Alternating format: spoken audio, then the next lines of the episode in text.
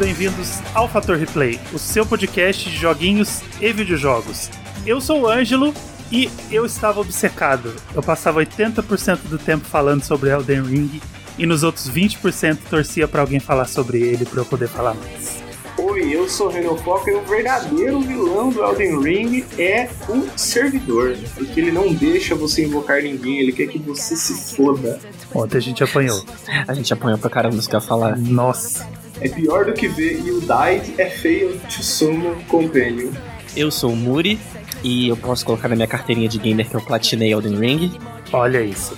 Estamos, estamos aqui com um profissional na área, por favor, me respeita. Mentira, gente. Só platinei mesmo porque eu sou doente. Carteirinha gamer renovada. É, carte- é isso aí. Aquela imagem, tipo, imposto de renda declarado, sabe? Carteirinha gamer renovada com carimbão em cima. Eu sou o Daniel Coutinho e o que falta para Hidetaka Miyazaki ser o maior da história? Tudo. Mentira, adoro ele. Adoro, nunca critiquei. Se critiquei, não lembro. Adoro Se esse, critiquei, foi fake esse news. japonês simpático que adora fazer jogos fáceis. Esse japonesinho maravilhoso, passa um pano do Que caralho. vive de braço cruzado, né? Gosto muito. Bom, se há um ano atrás alguém me dissesse que hoje eu estaria fazendo um episódio de Elden Ring por pura e espontânea vontade e vontade mesmo de falar sobre o jogo, eu iria dizer que essa pessoa tava muito doida. E o mundo é muito doido, cara. O mundo dá muita volta e aqui estamos no Fator Replay fazendo um especial de Elden Ring porque eu simplesmente não consigo parar de pensar nesse jogo. Então, a necessidade desse especial se faz. E, é claro, para um episódio de Elden Ring, para um episódio de Souls, não tinha outra pessoa para trazer para esse episódio que não fosse o Souls Guy, né? O Souls Master, o cara Souls, o sexta Souls em pessoa. O primeiro From Fan. o primeiro From Fan, cara. Ele criou o From Fandom. Daniel Coutinho from the Splitcast Series. Daniel, seja muito bem-vindo de novo aqui no Fator Replay, porque você sabe que essa casa é totalmente sua. A última vez que a gente te trouxe aqui foi uma puta de uma emboscada. A gente fez um bullying com você, então hoje é a nossa redenção. Verdade. Hoje, hoje, hoje o episódio é sobre você, pra gente se redimir daquela emboscada que a gente deu em você. Seja muito bem-vindo, meu querido. É muito bom ter você aqui sempre. Muito obrigado, muito obrigado. Eu te agradeço. É sempre bom gravar com vocês, falar de joguinho da From Software é sempre uma delícia. Já queria baixar as expectativas aí que tem outras pessoas aí que sabem mais do que eu. Eu, eu, eu comecei. Eu, inclusive, é um negócio até engraçado que assim, as pessoas me veem como fã de jogos da From Software, mal sabem elas que eu comecei a jogar jogos da From Software faz, sei lá, 4 anos. Ah, Só que nesses nu- quatro nunca, anos eu nunca joguei, é tarde. tipo, É, horas. né? É, então assim, eu dei uma compensada nos oito anos anteriores, dei. Mas, enfim, estamos aí contribuindo, não tanto quanto o resto, porque eu acho que eu sou o que tô mais no começo do jogo ainda, porque eu quero jogar isso aos pouquinhos, Sim. degustando cada grãozinho Amigo, o importante não é até onde você chegou, nem a quantidade de jogos que você jogou. É o caminho que nós fazemos. É o... os amigos que nós fazemos pelo caminho. Olha só, já tô confundindo tudo. O importante é as pessoas que invadimos no caminho. É isso. É o, o sobre que isso. importa são os NPCs que a gente esquece o nome e a localização no caminho. Exatamente. É, é exatamente sobre isso. Pra isso que existe o Extra Life. Não, mas o que que é? Você tem que ter o seu amigo de bolso ali. É, Hum. é, é o wiki do, do Elden Ring. Falando nisso, meu Elden Ring veio com um guia. Eu preciso abrir um dia pra ver o que, que tem lá. Eu nunca, nunca nem abri. Verdade, verdade, verdade. Teve- Meu Deus, também esqueci disso. Tem, um- tem um guia lá. Preciso... Eu vou abrir durante a gravação. Eu fazer o que, que é. Abre aí, a gente vai destrinchando. Eu não posso abrir porque o meu PS5 tá lá na sala. Mas abre aí que a gente vai destrinchar esse guia, vamos ver o que, que tá acontecendo. E vamos direto pro episódio, cara. Hoje é especial de Elden Ring, especial de um dos jogos já feitos. Mentira. Um dos grandes jogos do ano. Eu ainda tenho muita coisa aí pra analisar esse ano. Não vou, não vou colocar ele tão lá em cima por Cara, essa enquanto. porra desse jogo tá atrasando tudo na minha vida. Não, tudo. Não na minha lista isso. ainda, calma, vou, vou respirar, eu tô, eu tô completamente fascinado, mas ainda tem muita coisa esse ano, a lista do Hot vai ser complicada de, de montar. Mas vamos direto, vamos direto pro episódio. Chama o torrente aí que a jornada é longa. Brainwave may recycle, gotta hike, collect, select, show me your best set. Crystal blisters, it's all over now. Psycho cane, just like you're not anymore, candy canes.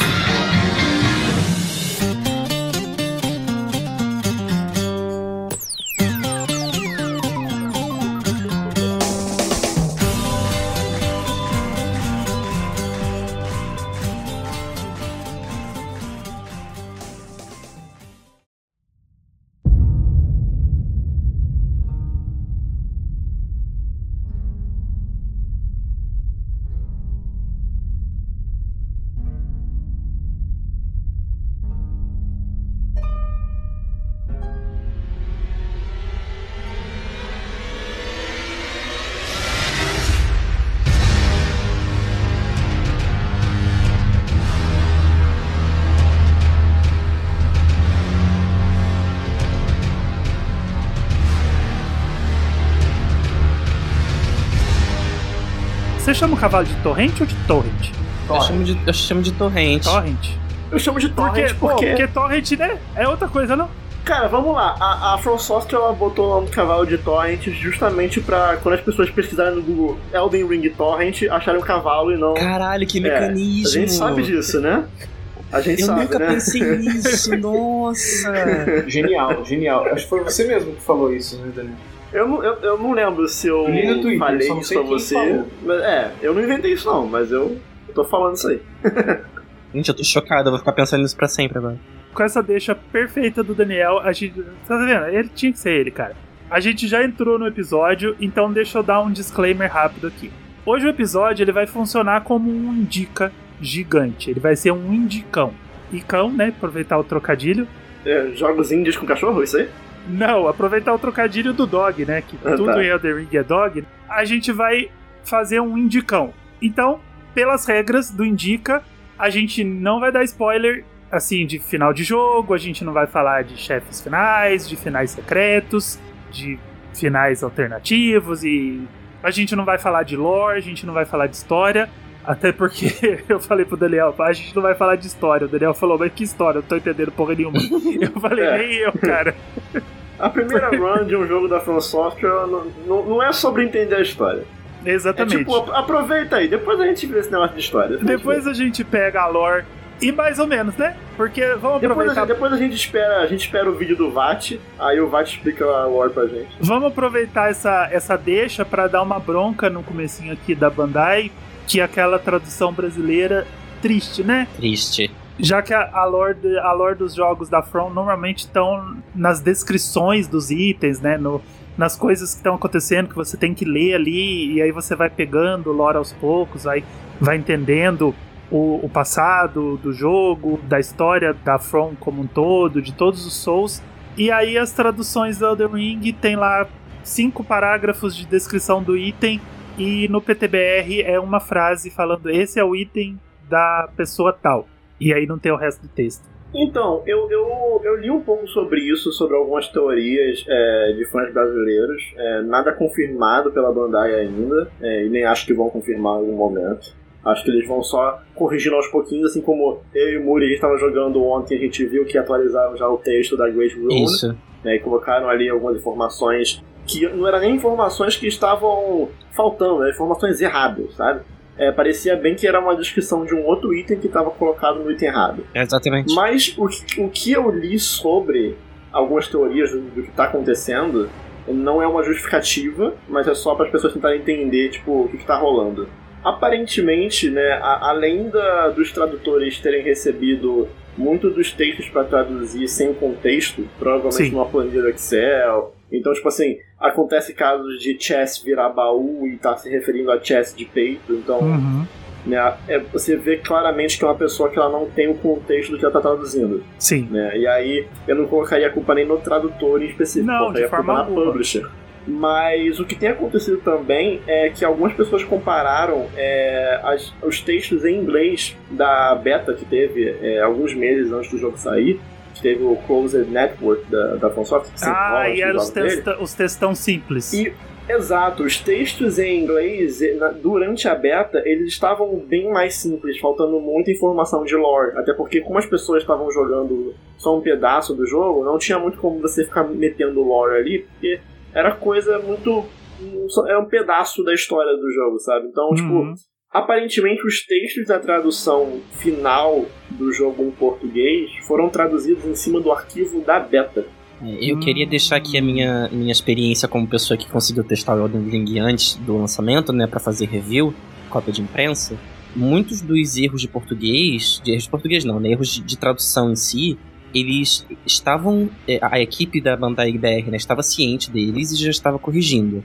Só que a, a maior questão que ficou é que, por exemplo, a From Software é muito famosa por mandar jogo para review, para jornalista e tal, com um embargo muito apertado, né? Com um tempo muito curto para você testar o jogo, essencialmente para não vazar spoiler. Basicamente, eles pedem Sim. lá que você não, não fale muito além do que, do que o jogo é, te permite, para você não dar spoiler, para não chegar nos chefes mais importantes, enfim, aquela coisa toda. Então a gente que testou, a gente só teve essencialmente um final de semana para testar o jogo. Então acredito que a equipe brasileira da Bandai também recebeu o jogo muito apertado para fazer a tradução. Então eu, eu entendo esse lado deles, mas assim, já vai fazer um mês que o jogo tá entre nós, né? Então eu espero que eles lancem aí um patch um pouco mais rapidinho para ajeitar essa tradução, porque isso perde muito a essência do Elden Ring. Sim, né? Porque, pô, agora o pessoal já tá jogando, dava para dar um, uma corrida nessa, nessa tradução, né? Pegar o que, o que tá faltando, contextualizar os tradutores, né? Não só mandar um, um spreadsheet vago e aí um, umas palavras soltas. E aí rola o, o, lance que o Daniel falou lá, que todo mundo zoou na, no Twitter do, do chest, né? Do baú, mas estava falando de peito, porque tava montando o personagem. Sim. Então é, é, total sem contexto, sabe? Porque se você visse que era assim, arms, legs, chest, você traduzia como peito, né? Como peitoral. Mas não, provavelmente veio uma palavra, veio um, uma folha, ó, traduz aí, chest. É, às vezes em ordem alfabética, né? Tipo, você não sabe a. É, tipo, é um jogo de. né? É um jogo num mundo mágico com espadas e itens e baús. Não, aí a pessoa foi existe, foi, pá, E baú. tem baú, né? E, e tem chest Sim, no sentido então, de baú. Exatamente, é um jogo que tem baú adoidado. E aí você pensa, tá, então beleza, baú. Faz parte da. Do, também faz parte do contexto do jogo e da lore do jogo. E aí a pessoa fala, ah, então é isso, né? Vambora. Mas tá aí, puxamos a orelha, porque vai ser só isso, cara. Críticas. Não, depois a gente tem mais uma, mas a gente entra nisso depois. Isso já é uma crítica direta pra, pra From. E aí, se eles estiverem ouvindo, Miyazaki, estamos de olho em você. Miyazaki, a gente. Se o Miyazaki estiver de braço cruzado ouvindo o podcast aí. Miyazaki se prepara que a gente tá indo pra você, cara. A gente tá indo, a gente tá indo te pegar. Acabou pra tu. Mas essa a gente vai entrar já já. Vamos, vamos falar de coisa boa. Iogurteira top term. Daniel, você tá indo devagarzinho, mas vamos, vamos nesse devagarzinho aí, vamos ver até onde você foi. Que qual, qual é que é, Daniel? O que, que você tá achando do primeiro primeiro Souls, o primeiro From Software game de mundo aberto, assim, porque, pô, aquele mundo, cara, eu tô, eu tô completamente fascinado. Cara, assim, ó, vou te falar, ó, eu, eu, eu fui a pessoa que. Eu acho importante até contextualizar um pouquinho o, o antes, né? O antes Sim, do lançamento claro. do jogo. É, eu era uma pessoa que eu tava na expectativa, assim, eu acho que eu nunca estive tanto na expectativa por algum, por algo. Não é tipo um jogo, filme, livro, qualquer coisa. Eu acho que, tipo assim, eu nunca tive tanta expectativa por algo.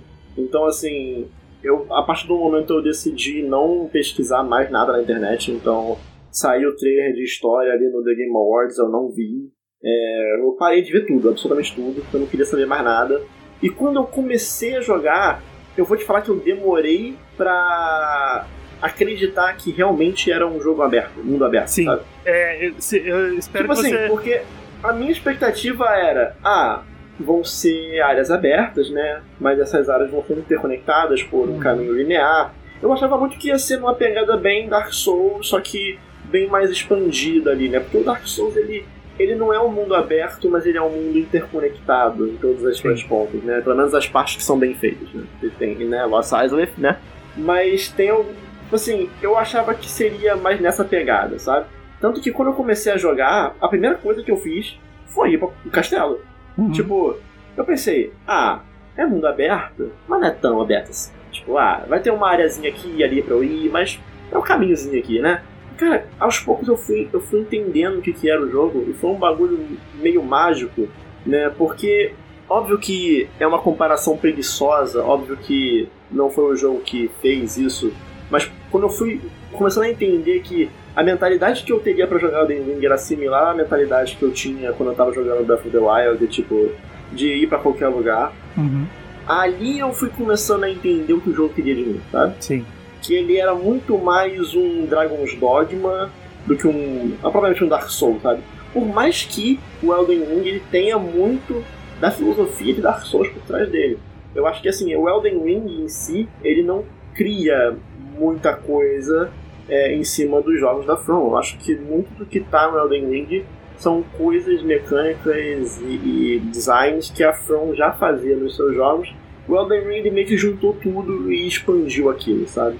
Sim. Então, começar a jogar e aos poucos entendendo, e a cada 10 minutos eu falava, pô, não, eles não fizeram isso. Não, eles não fizeram isso. Foi uma das experiências mais fodas que eu tive com videogame, sabe? Assim, é, Esse jogo eu não terminei ele ainda, mas é, beira um impossível ele não ser o meu jogo do ano. Eu imagino. E, e eu, assim, tá tudo bem comparar as coisas com Breath of the Wild, tá, gente? O Breath of the Wild, ele não inventou o videogame, ele não inventou o mundo aberto, ele não inventou a grama, né? Mentira, a grama ele inventou sim. É, Ele mas inventou só a que paisagem vista, o horizonte visto da montanha. não, não inventou o herói em cima da Inventou um montanha, penhasco. afasta a câmera, não inventou nada disso. Só que ele fez isso de uma forma que nenhum outro jogo fez, sabe? Então, tudo bem comparar. E o Elden Ring, ele tá basicamente fazendo a mesma coisa. Eu lembro de conversar com o Daniel e o Daniel tava bem cético em relação a, esse- a quão aberto esse mundo seria. Ele já falou disso agora.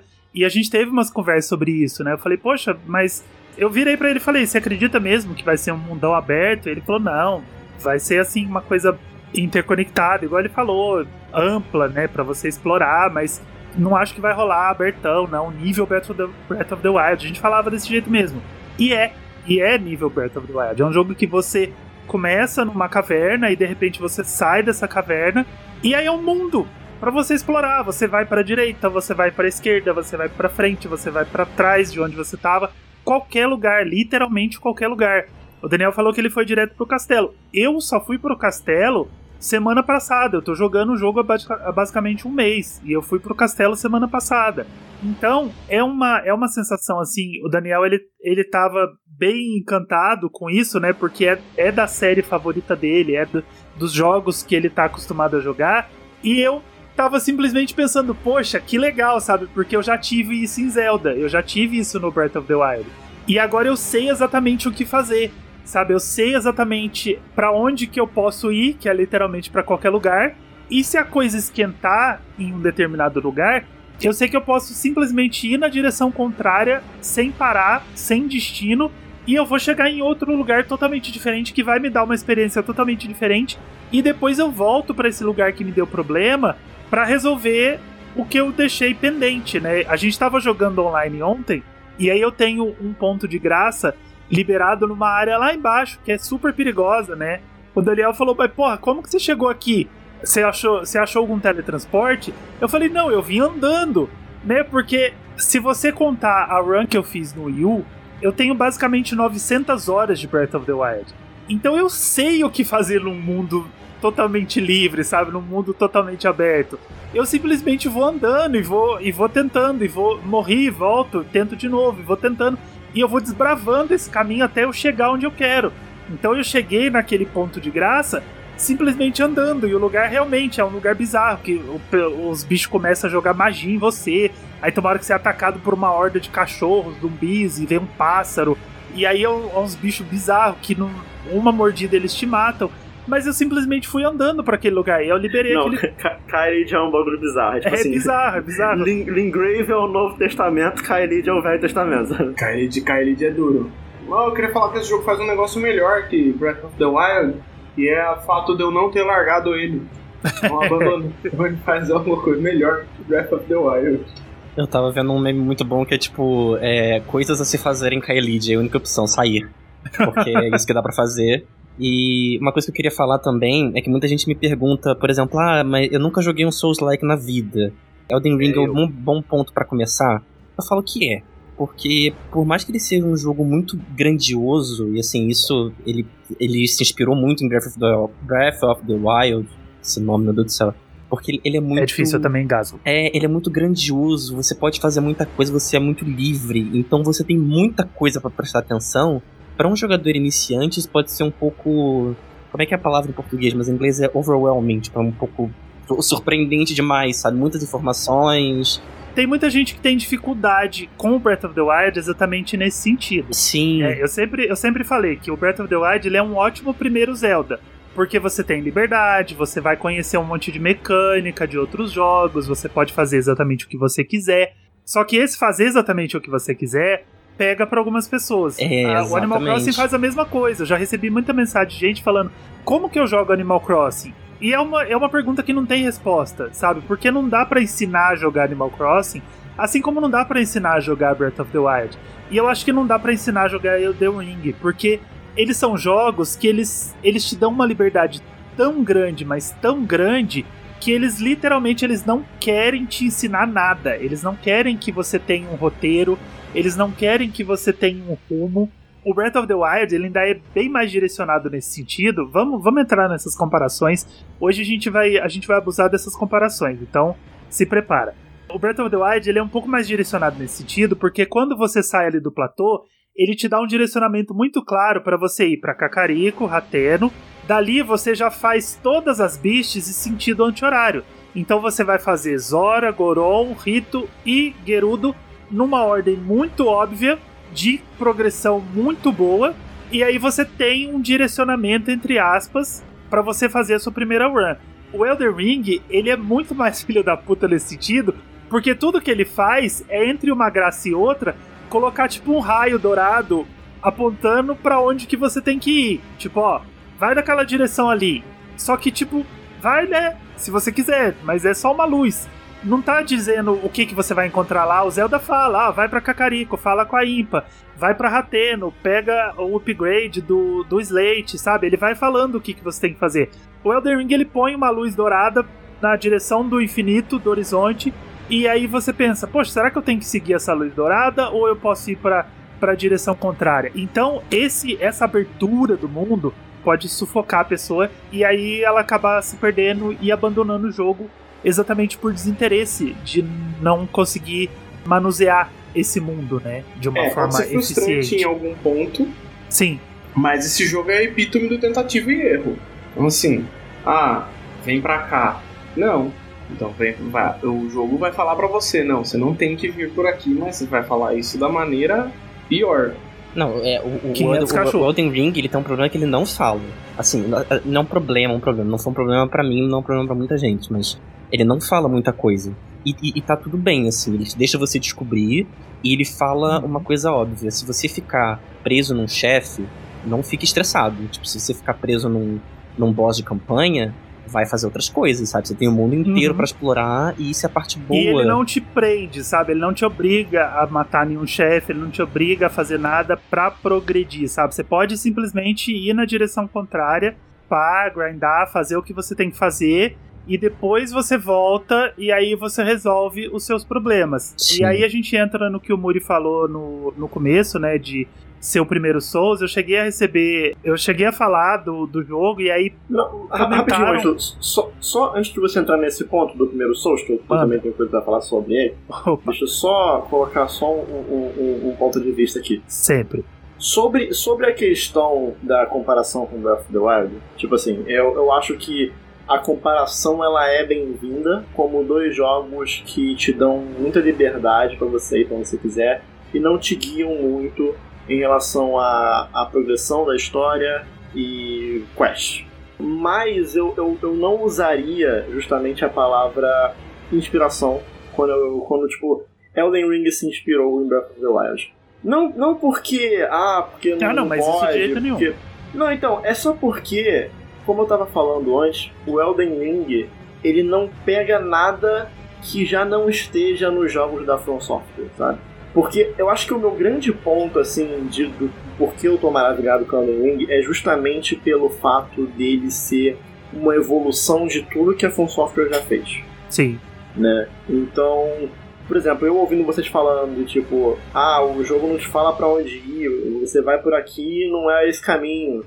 Ah, e o jogo não te fala, você tá livre, vai pra onde você quiser. Dark Souls é assim. Você Uhum. começa Dark Souls, você é jogado em Firelink Shrine, você pode ir pras catacumbas, você pode ir pra New, New London Ruins, ou você pode ir pro Burgo dos Mortos-Vivos. E o jogo não te fala pra você ir. Então, assim, ele é uma grande evolução do que é os Dark Souls, sabe? Sim. De você ter várias áreas e você mesmo vai dentro do seu caminho. Por exemplo, eu é, eu tô num momento que eu, eu fui pra Kaerid. Eu decidi, ah, vou pra Kaerid agora. E eu tô, tipo assim, eu fiz quase tudo em Kaerid, só que agora que eu percebi que talvez eu esteja fazendo Kaerid meio cedo demais, sabe? Se bobear uma outra área, mais pra cima ali, era uma área que eu deveria ter feito antes de Kaerid. E o que Então, ele faz é um você pensar isso? liberdade. Daniel, peraí. o fato vamos, de eu ter... vamos entrar Não, agora. repete, é. Por que que você acha que você... Quando você sente, chega na área, e o que que fala pra você... O que que acontece que faz você pensar, puta, não devia estar aqui? Porque você tá conseguindo passar. As coisas Sim. estão andando. Então é porque assim, primeiro que se você chegar numa área e você morre com um kill, acho que já é um bom indicativo. Eu acho que acho que é, é- é um, um bom, um bom- uma boa pista. Se você morreu pra um rato, acho que é uma boa pista. De que você não deveria estar ali. Mas tem muito isso de tipo, alguns inimigos se repetem em áreas diferentes. Então você consegue ver o nível daquele inimigo em diferentes áreas. E aí eu sentia que eu tava sofrendo pra matar aqueles morceguinhos que tem em Lingrave, sabe? Uhum. Tem um Eu forte odeio em morcegos. que é, Nossa, é cheio merda. daqueles morceguinhos. os morcegos são muito chatos, que- pelo amor de Deus. Mas é o morcego que dá o veneno foda, né? Então, mas os dois, os dois estavam um pouco mais. Eu tava sentindo que ao invés de dar dois golpes pra matar, eu tava dando quatro, cinco. Enquanto isso, eu fui pra altos platô e, tipo, eu tava sentindo que eu tava jogando muito mais de boa, conseguindo explorar e matar todo mundo muito mais de boa, sabe? Então, aí eu tomei a decisão de parar por ali e ir pra outro lugar. Mas não existe certo ou errado. Essa é a graça. E eu acho que é aí que é o ponto que a gente pode comparar. Era exatamente isso que eu, que eu queria dizer, porque assim, eu jamais falaria que Elden Ring se inspirou em Breath of the Wild, ou qualquer outro jogo, sabe? Tipo, nem Genshin Impact eu falo que se inspirou em Breath of the Wild, apesar de ter copiado os assets. Mas eu jamais falaria que o Elden se inspirou em Breath of the Wild. O que eu falo, eu faço essa comparação e eu vou continuar fazendo ela sempre, é mais pela referência, não referência do Elden Ring pro Breath of the Wild. Referência que eu tenho, eu, Ângelo, tenho, sabe? Porque eu nunca joguei um Souls. E aí eu vou. Aí agora eu entro naquela do, do primeiro Souls, né? Que já me perguntaram: ah, o Elden Ring é bom pra começar um Souls? O que, que eu posso dizer? Eu nunca joguei outro Souls. Eu tenho o Bloodborne, tenho o Sekiro, tá tudo aqui no, no meu Xbox, no PlayStation, não joguei nenhum deles. E o Elden Ring tá sendo o primeiro. A referência que eu tenho desse tipo de gameplay que o Daniel acabou de descrever é o Breath of the Wild, porque ele faz exatamente a mesma coisa. Ele te joga no mundo, você anda para um lado, tem uns inimigos gigantes, você anda para o outro, tem uns inimigos piticos. E aí pode calhar de você ir pro lado dos gigantes primeiro, pode calhar de você ir do lado pro lado dos piticos primeiro. E aí você recalcula a sua rota dependendo de onde você foi. Essa é a referência que eu tenho. Então, quando eu cheguei no Elden Ring, eu me senti em casa, totalmente em casa. Por isso eu tô tão fascinado por esse jogo, porque a referência que eu tinha era uma referência que vai funcionar para eu conseguir fazer as coisas andarem no Elden Ring. Claro, é muito diferente, porque assim como o Daniel falou, eu morro com um hit em qualquer lugar. Não é só em Kaelid, eu morro com hit em Lingrave, porque eu tava explorando os lugares e eu comecei a grindar nos lugares que os bichos. Ou eu não podia deixar os bichos relar em mim de jeito nenhum. Eu tinha que. A, a sorte que eu tô fazendo build de mago, os puritanos aí que se mordam, tô nem aí, tô nem um pouco preocupado. Eu vou full mago o jogo inteiro, eu Ah, quero. não, não, não pode dar ouvido pra fã de From Ah, vai se ferrar. Do meio do jogo pro fim, eu quero já não tá relando nos bichos. Eu quero, eu quero matar todo mundo de longe. E foda-se, esse é o jeito que eu vou jogar. Hoje não quer combate Wi-Fi. Eu quero, eu quero. Gente, eu, quero eu mesmo combate quebrei o jogo, eu tô usando. eh, As pessoas falam assim, não, porque uma katana lá específica, a véu da lua, ela é a arma mais OP do jogo. Eu estou usando duas. Por que não? Ó, perfeito. Eu, tô, eu, eu e o Muri, a gente tá disposto a quebrar esse jogo. Não, o Muri eu- já quebrou, Eu, porque nossa. o Muri já tá no New Game Plus Plus. Mas eu tô pegando, eu tô pegando item e roupa com o Muri pra quebrar também. Mas quem tem tempo pra ficar sofrendo hoje, gente? Tem muito jogo aí pra jogar ainda. É, gente. O Ângelo tá seguindo as recomendações da OMS até hoje aí e tá mantendo a distância dos Manter a inimigos. distância dos entendeu? inimigos, exatamente. E aí, é isso, sabe? Breath of the Wild é a referência que eu tenho e é uma referência boa e funcional pro Elden Ring, porque eles, eles vão funcionar basicamente da mesma forma.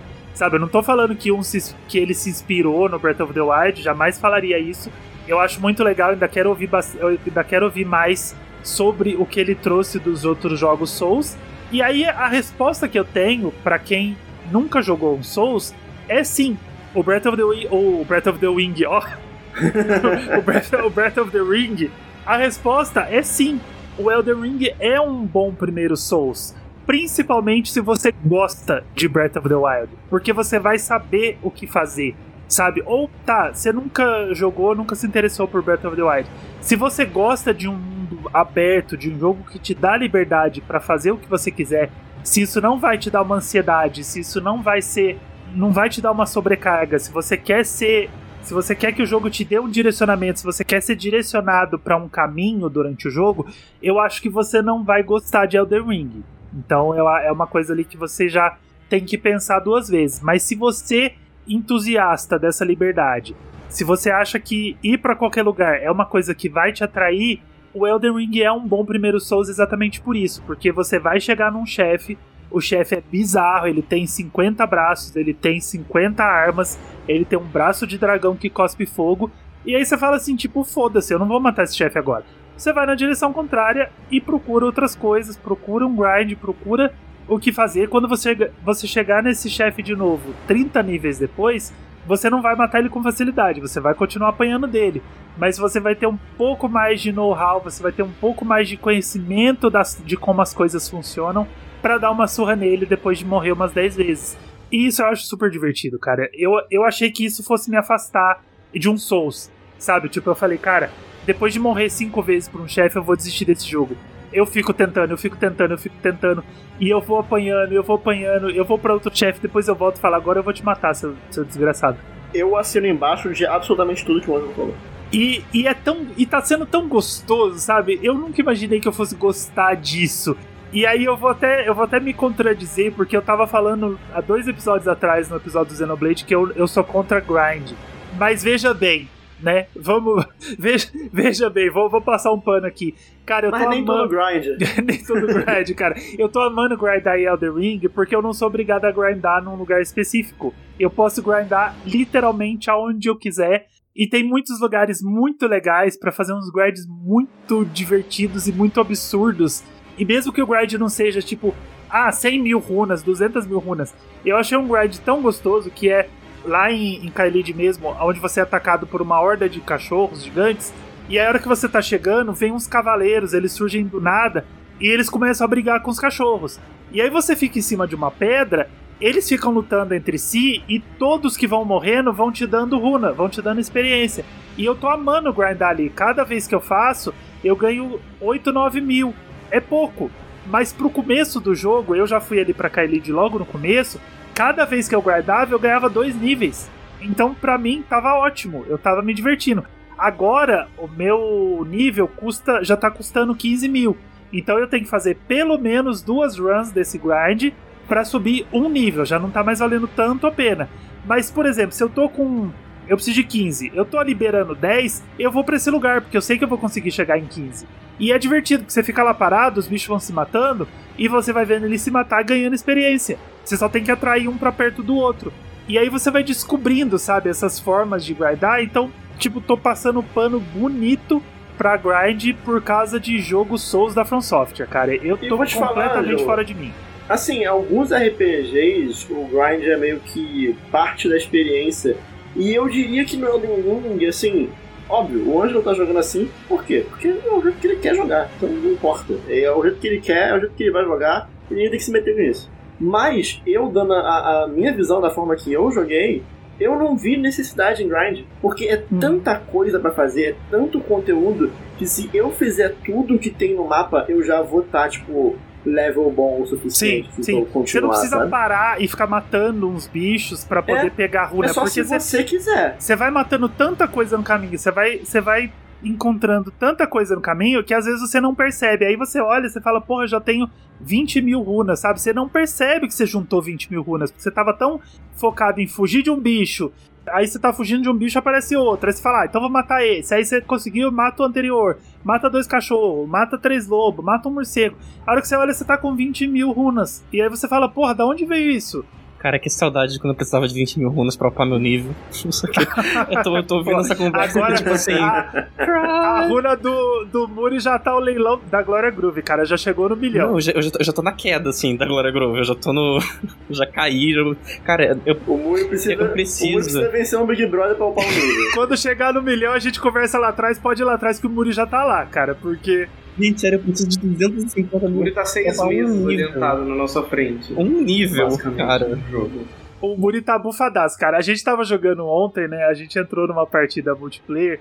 E aí eu fui matar o Godric, né? O Godric é um dos primeiros chefes do jogo. Todo mundo já deve ter ouvido falar dele na, na internet, tá todo mundo falando. Um dos do primeiros, mas depende. É, É, ele, ele- depende pra, pra que lado você foi. Porque eu cheguei É. no Godric no level 50. Então, tipo, ele É o não é um dos primeiro primeiros. obrigatório. Nossa, é, ele ele- derreteu. ele é um dos primeiros da campanha, né? Vamos dizer assim, obrigatórios da campanha. Então, também depende. Não, Porque, não mas, porque mas, o, mas Daniel, aí o tem. Daniel falou, A, a campanha tem uma ordem que você precisa seguir. A campanha ela tem um roteiro que você tem que seguir ali os bossezinhos bonitinhos. Mas é só a campanha mesmo, o resto não. É, assim, tem que é um termo forte, porque você consegue ir pra Liurnia sem matar o Godric. Sim, mas você. Então, em teoria, Consegue? você consegue matar o resto sem matar o Godric. Daniel Sim. ensinou um atalho pra É, gente. tem, tem um atalho ali.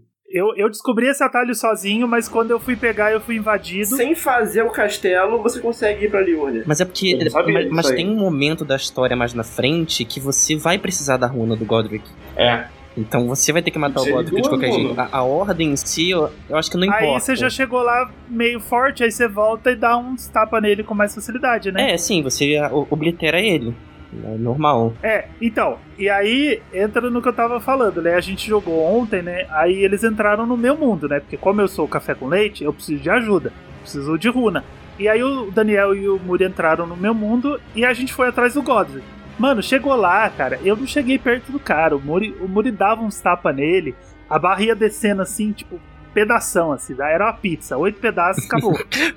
E eu jogando magiazinha de longe, assim, tipo, tchum, tchum, tchum, jogando raiozinho de longe. Eles mataram o Godric assim com uma facilidade que foi muito gostoso de ver, sabe? E aí é isso que você faz no jogo, sabe? Tipo, o chefe tá te dando problema, vai pra outro lugar, dá uma tunada. Daniel falou: Ah, eu fui pra Kaelid cedo. Cara, eu fui pra Kaelid com, né, com nível 20 e pouco, cara. E eu passei, passei correndo lá nos lugares, tipo, literalmente correndo e gritando.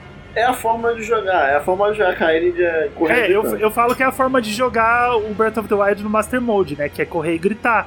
Tô jogando tanto Breath of the Wild, as últimas runs que eu fiz foram tantos no Master Mode, que eu tava batendo nos bichos do Elden Ring, eu ficava batendo rápido com medo deles recuperarem vida. Eu fico, eu fico tão bitolado com essas coisas de bicho recuperar vida que às vezes eu esqueço que os nos jogos o bicho não recupera vida. Olha, al- alguns usam extra, né? É, tem que tomar cuidado. É, Mas eu ficava com medo da vida usam. começar a subir, sabe? Enquanto eu batia nos bichos. E aí eu fiz isso, eu fui pra Kaeli de cedaço, cara. Era- Era 20 e pouco o meu nível. Tanto que eu cheguei nessa briga dos cachorros com os, com os cavaleiros, eu subia dois níveis cada vez que eu fazia essa runzinha. Então, o jogo é isso, ele vai te dar um mundo pra você andar livremente, explorar, fazer o que você quiser, ir pro lado que você quiser. E eu queria dizer, cara, como esse mundo é fascinante. Como ele é cheio de coisinhas e, e segredinhos. E você tá andando, aí de repente. Aí você acha uma caverna. Tipo, do nada. Tá aí você de boa, fala. brota um dragão na sua cara cuspindo fogo. pô, cai um dragão gigante em cima de você, né? Cara, o- todos os jogos da From traz esse sentimento e o Elden Ring eu acho que foi o que mais trouxe, que é o sentimento de não é possível, eu fui a primeira pessoa da, da história que descobriu isso aqui. Só que aí você vai ver e é um negócio meio que quase que obrigatório pra você fazer, sabe? Todo mundo tá fazendo. Só que é aquele sentimento de descoberta que você fica tipo, não, isso aqui eu descobri, isso aqui mais ninguém sabe isso aqui.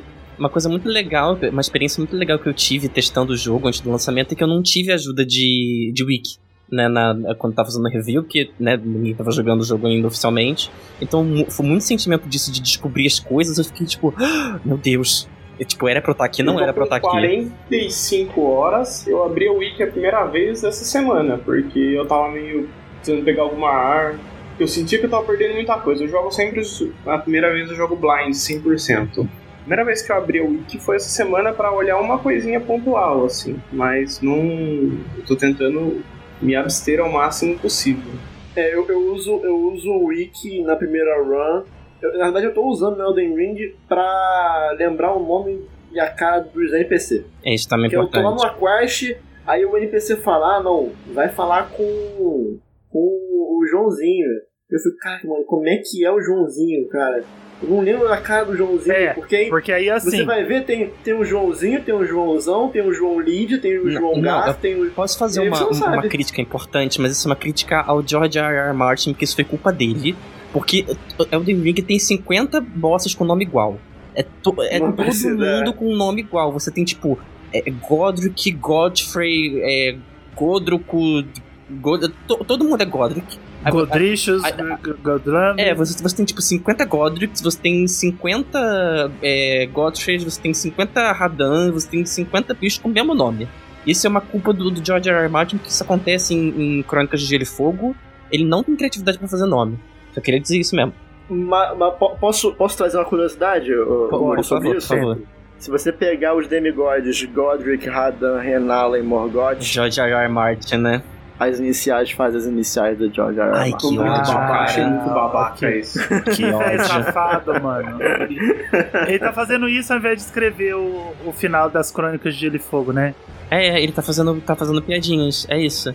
Tá fazendo, fazendo trocadilhos do carilho, ao invés de ir lá escrever os livros. Porque, tipo, o primeiro boss que você mata, ele se chama Margit. Aí, ok, o, o cara lá que tem a, a bengala. Mais pra frente, você vai enfrentar o Morgoth. Eu fiquei tipo, mas eu já não enfrentei esse cara antes? Não, é o outro, que muda um- uma, uma letra. Mas eles têm o mesmo design, basicamente. Tem muito design reciclado, tá, gente? Então se preparem, porque vocês vão ver muito monstro repetido. Inclusive, se você derrotar o Margit sem cair do penhasco, você jogou errado. É, que cair do penhasco pelo menos uma vez. Tem que cair do penhasco. Eu Tem mais que dar um cinco. dodge pra trás, você não sabe pra onde você tá indo, você dá um dodge pra trás e cai do penhasco. Tem que fazer isso, senão, senão você jogou errado. E o jogo ele não tem uma, um menu de quests, né? O Daniel tava falando de quest. É, não, e teve Não tem, aquela Não tem, polêmica as lá É com... tipo você que se vire e você é o Wiki. É, então, porque aí o Daniel tava falando, ah, você tem que achar o personagem tal. Cara, você tem que lembrar do personagem tal, né? Porque o jogo não vai te abrir uma menu de quest e colocar um pin no mapa onde tá aquele personagem, igual o Xenoblade faz, por exemplo. Teve a polêmica lá dos devs da, do Horizon, da Ubisoft, criticando Elden Ring, porque tinha essa questão de você não ter uma UI, uma UX decente no jogo, uma user experience, né?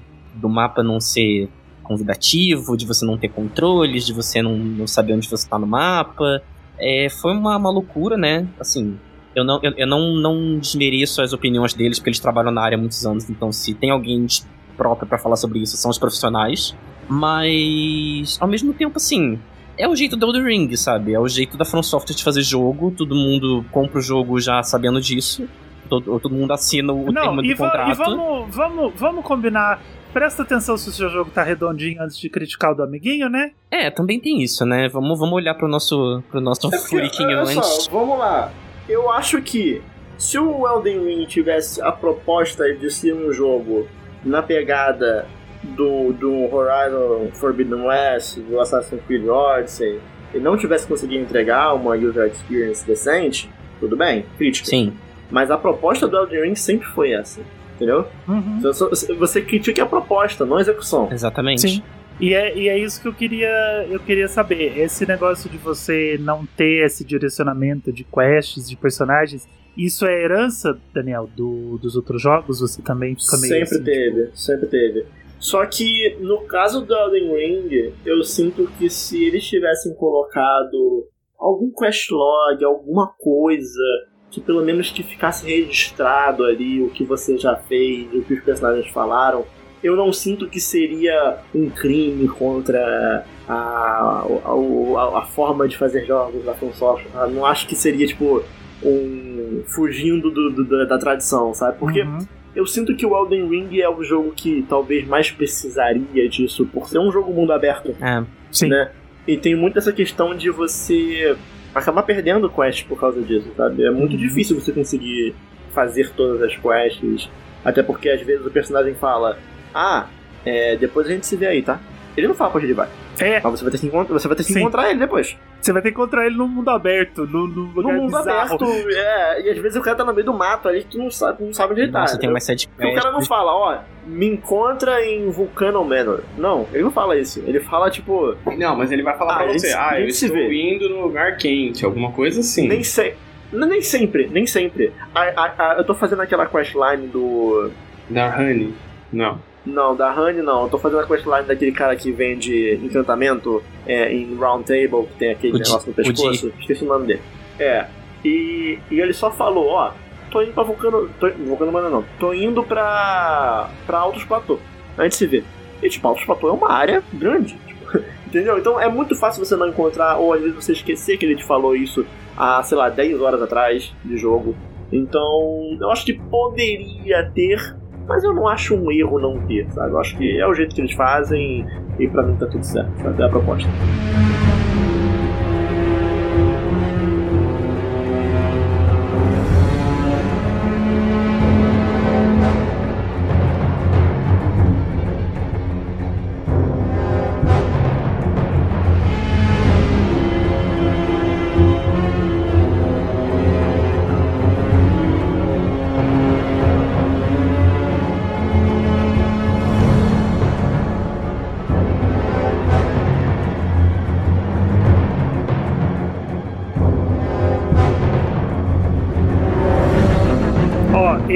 Já que eu já que eu falei pros iniciantes que Elden Ring é um bom jogo pra começar, eu vou, vou contar uma coisa. Não é uma crítica, mas eu vou contar um pouco da experiência.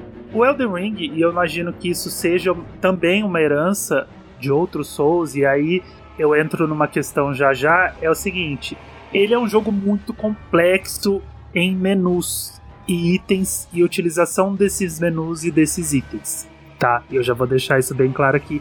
E chega a ser frustrante quando você tá conhecendo a série pela primeira vez. Então, porque assim, você ganha um item e aí ele não fala assim, tipo, ah, você ganhou. Tipo, não é um item, tipo, é o cavalo, né? O principal item, entre aspas, do jogo, que é o cavalo que você vai usar o tempo todo. Ele não vai virar para você e falar assim, ó, equipe este item com o botão tal, e aí você aperta o botão tal mais tal para você ativar o cavalo. Ou você ganha o item do multiplayer. Equipe este item na frente da estátua, você aperta o botão tal. Ele simplesmente te dá o item. Ele fala assim, ó, tó, tchau. E aí você tem que descobrir como que você equipa esse item, qual dos 47 menus, porque aí você tem o menu de itens, o menu de equipamentos, o menu de, de mexe a mãozinha pro lado, Você tem o um menu slot de mexe a extra. mãozinha pra cima, é, o menu do botão triângulo, o menu do baú, o menu do slot New Game Plus. E aí você tem que descobrir em qual menu que você tem que entrar para você ativar esse item e depois que você ativou esse item, você tem que descobrir aonde que você você equipa o item, você tem que descobrir onde que você ativa o item que você equipou e depois você tem que descobrir qual botão que você tem que apertar para fazer esse item funcionar que você acabou de equipar e ativar. E, e aí eu acho que esse é. Aí eu já entro, eu falo problema, mas não chega a ser um problema. Ele tem a mesma problemática do Monster Hunter, né? Ele é um jogo feito para quem já joga. Ele não é convidativo para iniciantes. Claro que a gente vive numa época de, de informação, de comunicação. Eu chego pro Eu Daniel e falo. Eu falo, porra, Daniel, como é que eu faço isso? Ou porra, Muri, como é que eu faço isso? O Daniel fala, vai e fala, pô, clica no botão tal. Eu falo, ah, beleza, pronto, eu não tive um problema com isso sabe? Mas seria legal se o jogo me falasse como que algumas coisas funcionam para deixar claro que ele está convidando um iniciante a entrar nesse mundo. Nossa, mas eu acho que ele já tem muitas facilidades, assim, pra explicar bastante coisa.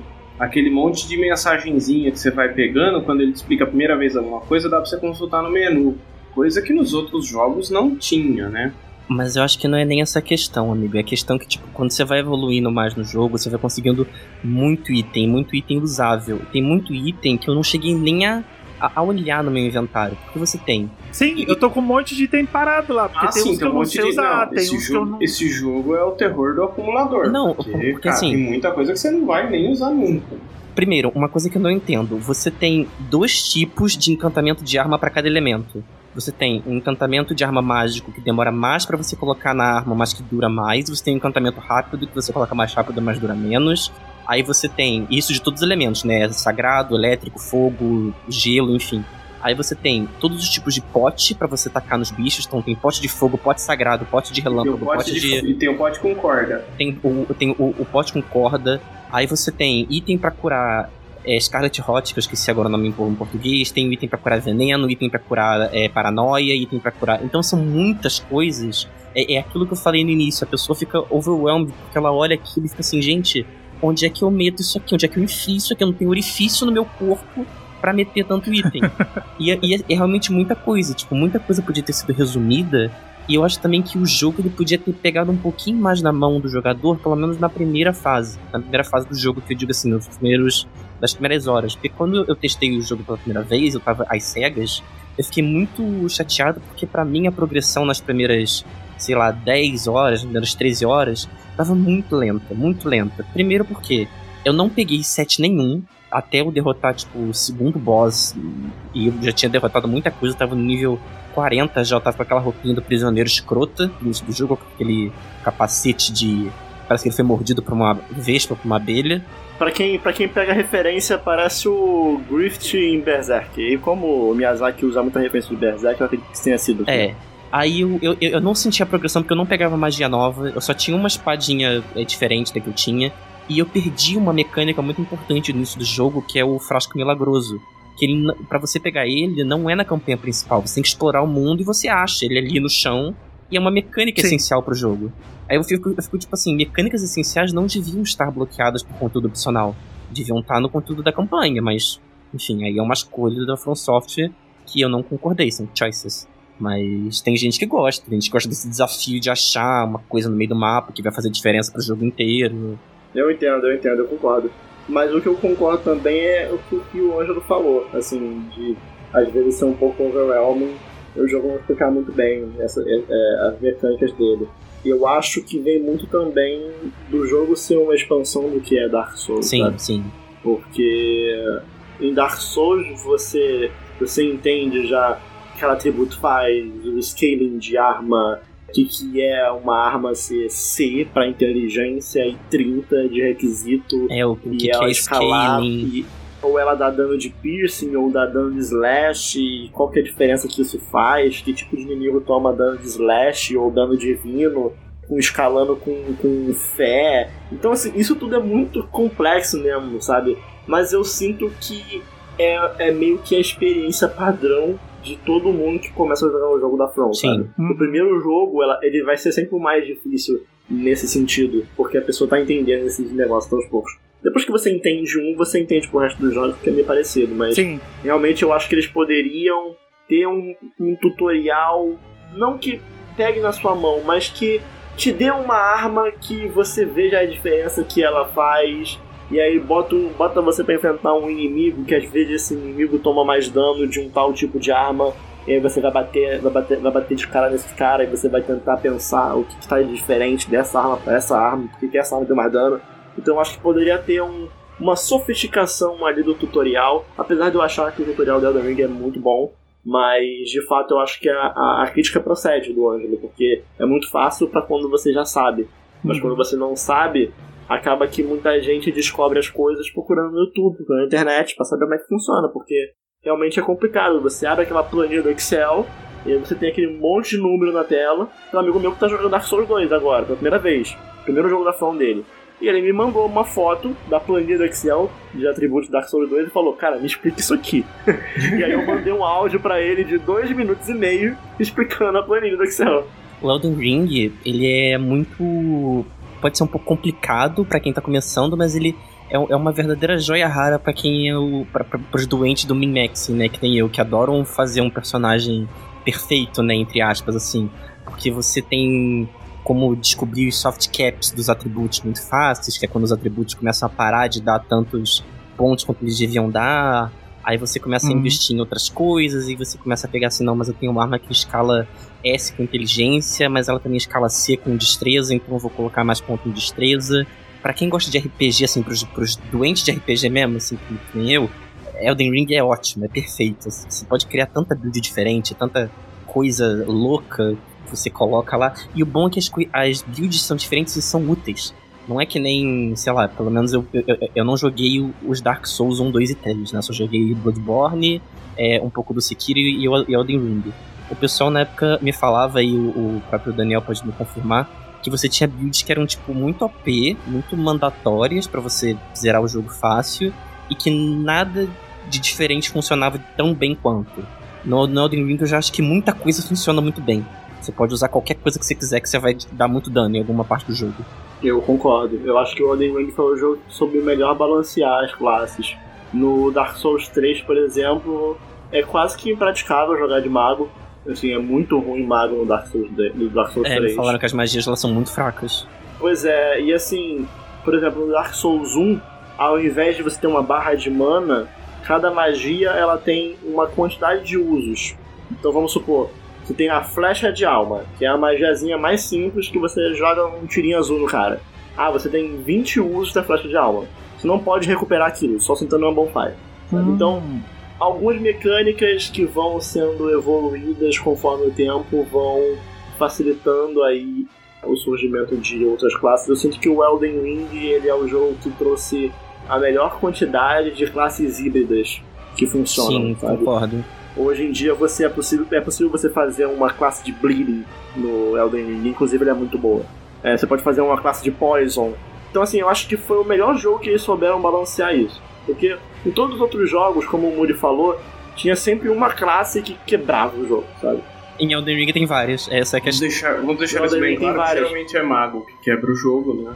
Ah, mas tem, tem. ah, Eu acho que build de sangramento quebra mais. Build de Scarlet Rot, que é Podridão Escarlate, esse é o nome.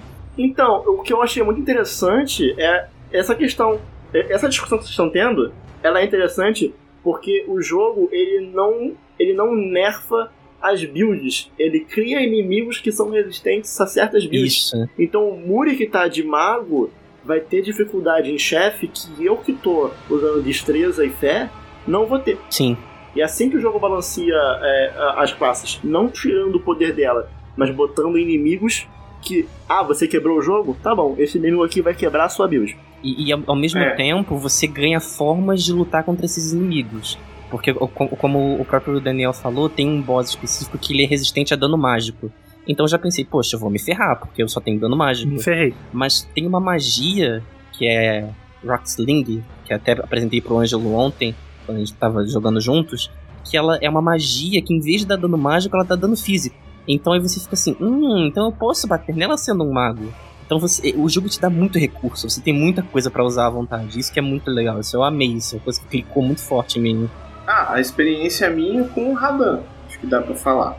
Eu fiquei praticamente ontem, na uma hora da tarde, até final do dia aí, dando, umas paradinhas, tentando matar essa merda. E aí eu fui ver que ele é fraco a Scarlet Rot. Então, o que, que eu fiz? Eu fiquei puto, sem paciência, eu fui lá, resetei a build do meu personagem, soquei tudo em vida, peguei o mínimo que eu precisava de magia pra usar o Scarlet Rot, colei nele, usei duas vezes e fiquei correndo em volta pra aguentar as, as pancadas. Aí fiz de novo, fiz a outra metade, matei. Então assim, o jogo também te dá maneira, te dá, e você pode respecar, né? Que é uma das coisas maravilhosas que os Demora um pouquinho pra liberar. anteriores cobravam muito caro. Demora um pouquinho pra liberar, vai demorar aí pelo menos umas 15 horas E, e- pra e- liberar. e o item que você precisa pra resetar não é tão fácil de achar no início do jogo. Ah não, no começo tem uns dois ou três. O Dark Souls 2 especificamente, ele é também de boa de resetar. Que ironicamente é o pior jogo da série. Né? É, por outro motivo. Eu gostei bastante desse sistema de subir de nível, porque eu acho que eu nunca tinha jogado um jogo que você seleciona ah, os atributos assim, um por um, né? Porque normalmente em RPG você sobe um nível e os seus atributos vão subindo automaticamente dependendo do seu personagem, né? Então personagem vai ter personagem que vai ganhar mais HP, vai ter personagem que vai ganhar mais magia, vai ter personagem que vai ganhar força, e nesses jogos você simplesmente escolhe que tipo de atributo você vai, vai subir aquele nível. Então você sobe um nível do atributo e você sobe um nível principal, um, um dos seus níveis principais. E aí você vai montando os seus atributos do jeito que você acha melhor, né, para build que você vai montar, para as roupas, para as armas, para se você vai ter cajado, se você vai ter espada, se você vai ter uma katana, se você vai ter duas katanas. Ontem o Muri me deu uma, uma luz que era muito mais fácil eu usar um, um cajado e uma espada ao invés de eu usar escudo, né? Porque eu não, eu não defendo, eu não vou ficar defendendo, eu não tenho. Eu sou mago, eu não tenho por que ficar defendendo. eu não- Se, se você é mago e você não tem vigor, você vai tomar um, um- uma porrada no Você vai virar um escudo. Glass Cannon. É, porque vo- você tem um atributo que é muito importante no Elden Ring, que, é, que também tem nos outros Souls, que é o, o equilíbrio, que é a poise. Que é tipo, quanto você resiste à pancada dos inimigos. Você sendo mago, você vai usar um, um- um vestido Gucci, Prada, assim, uma coisa bonita, um, sapato de salto alto, um brilho no olho. Você não vai usar uma armadura pesada. Então você nem precisa de Não. escudo, você vai defender o quê? Vai, vai tomar uma escudada na cara. Só.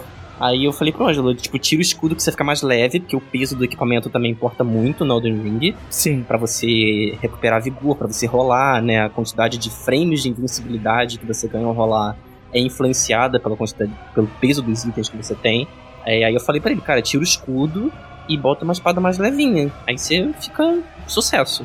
Foi isso que eu fiz e deu muito certo. Porque chega uma hora, você vai equipando itens e aí você. A hora que você rola com o personagem, o controle até treme, né? Ele fica pesadão, ele faz bonk no chão e vai, vai toda vez que você rola, ele vai tremendo o controle. E isso deixa ele lento pra caramba. Você, você não consegue fugir dos chefes, você não consegue dar um dodge bem sucedido se você tiver com esse, com esse pesadão. Então você tem que ir lá nos seus itens, prestar bastante atenção. Aí você vai ver se as armas estão com os atributos vermelhos, aí você tem que ver se você tem que aumentar a destreza, se você tem que aumentar a força para pegar determinada arma. E isso foi uma das coisas que eu fui aprendendo sozinho. Isso é uma, é uma das coisas que tá, o jogo não precisa te ensinar. Sabe, você vai entrando no menu e vai vendo. Mas olha, né? Você fala, pô, se tá vermelho, é porque não tá bom, né? Então eu vou mexer até ele ficar azul.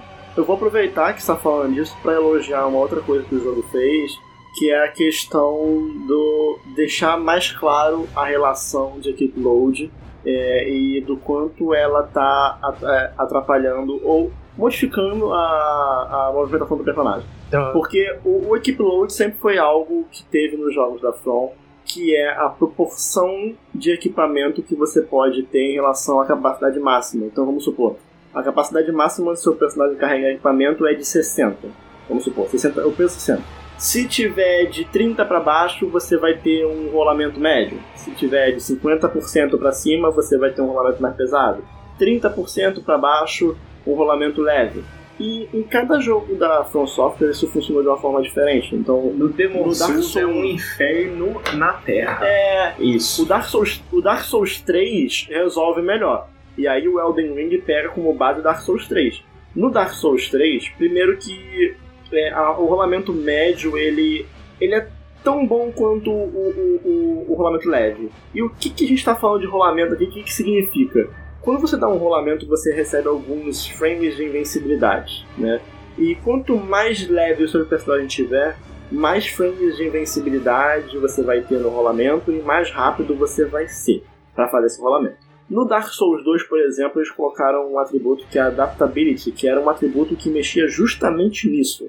Mas não deu muito certo, as pessoas não gostaram muito, tiraram o texto. A questão é, no Dark Souls 1, por exemplo, ele não explica a relação que você precisa ter de equipe load para ter um rolamento leve, que é quase que essencial. Que o médio mesmo ele já é meio lento, sabe?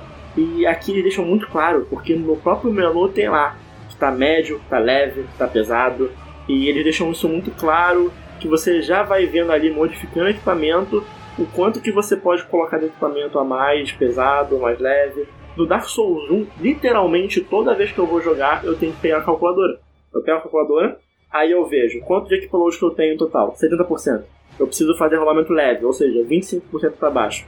Aí eu pego 75, divido por 4, eu tenho um valor total de equipe load que eu posso ter para poder fazer o rolamento leve, e aí eu boto meus equipamentos até aquele número que eu achei na calculadora. Então, o Elden Ring deixa isso muito mais fácil, sabe? Já botando na tela ali. A diferença, a diferença na rolada ali você sente no começo. Opa, Opa, Opa, você- é? quando você sente a rolada, aí você, sabe. quando a rolada fica pesada é complicado, gente. É, quando Isso você, tá, tá lá na rolada, a rolada tá boa, aí pesou a rolada. Pesou a rolada, aí você tá- sabe que Tá na hora complicou. de parar, se, né? ficar, se ficar muito pesado, a rolada fica lenta, é isso? Aí é, isso, é sobre isso. E é legal que o jogo ele, ele é bem claro nesse sentido, né? Porque alguns itens que você pega, ele, ele põe um X vermelho em cima, quando você não pode. Não, não é o momento de usar aquele item. Ele não te impede de usar. Você pode equipar o item com X vermelho. Só que você não consegue usar o caralho do item, porque você tá precis... Você precisa de 30 de destreza e sua destreza tá em 12. E aí Mas, fala, Ângelo, uma coisa que o jogo não explica, que talvez você tenha pegado ou não, é que algumas armas, por exemplo, se ela precisa de 28 de força, você tem, sei lá, 22 de força, você não consegue usar ela direito, mas se você segurar ela com as duas mãos, você consegue. Isso o jogo chegou a falar. Eu não Chegou sei falar? se foi um, um NPC, eu não sei exatamente o que, ou se foi uma mensagem do próprio jogo, porque o jogo de vez em quando ele resolve te dar um tutorial, assim, sabe? Aparece na tela um tutorial que você tem até que fechar com um botão de menu. E aí ele é, é super rápido, assim, tipo, uma tela, ele vai te. Ele deu, deu um insight. Ele fala assim: ah, deixa eu ensinar esse noob aqui. E aí ele te dá um, um tutorial de alguma coisinha. Isso eu, eu tenho quase certeza que apareceu numa tela. Ele fala: Ah, se você equipar a arma com as duas mãos, você consegue mais força nessa arma, e aí você tem um poder um pouco maior e você tem mais habilidade pra agir com ela. É, mas quando você não, não pode, não tem a coisa pra usar ela, mas você usar. A maioria das armas, você trocar de uma pra duas mãos, ele não dá diferença no dano, não, se eu não me engano. Não, não no dano, ele dá diferença no manuseio. Isso. Ele, Não, ele mas aumenta, melhora- aumenta um pouco o dano sim. É, isso que eu ia falar. mas um é pouquinho muito da- pouco. Eu tava, é. testando, eu tava testando com as katana ontem. Muda, muda praticamente nada. É mais perceptivo em arma pesada.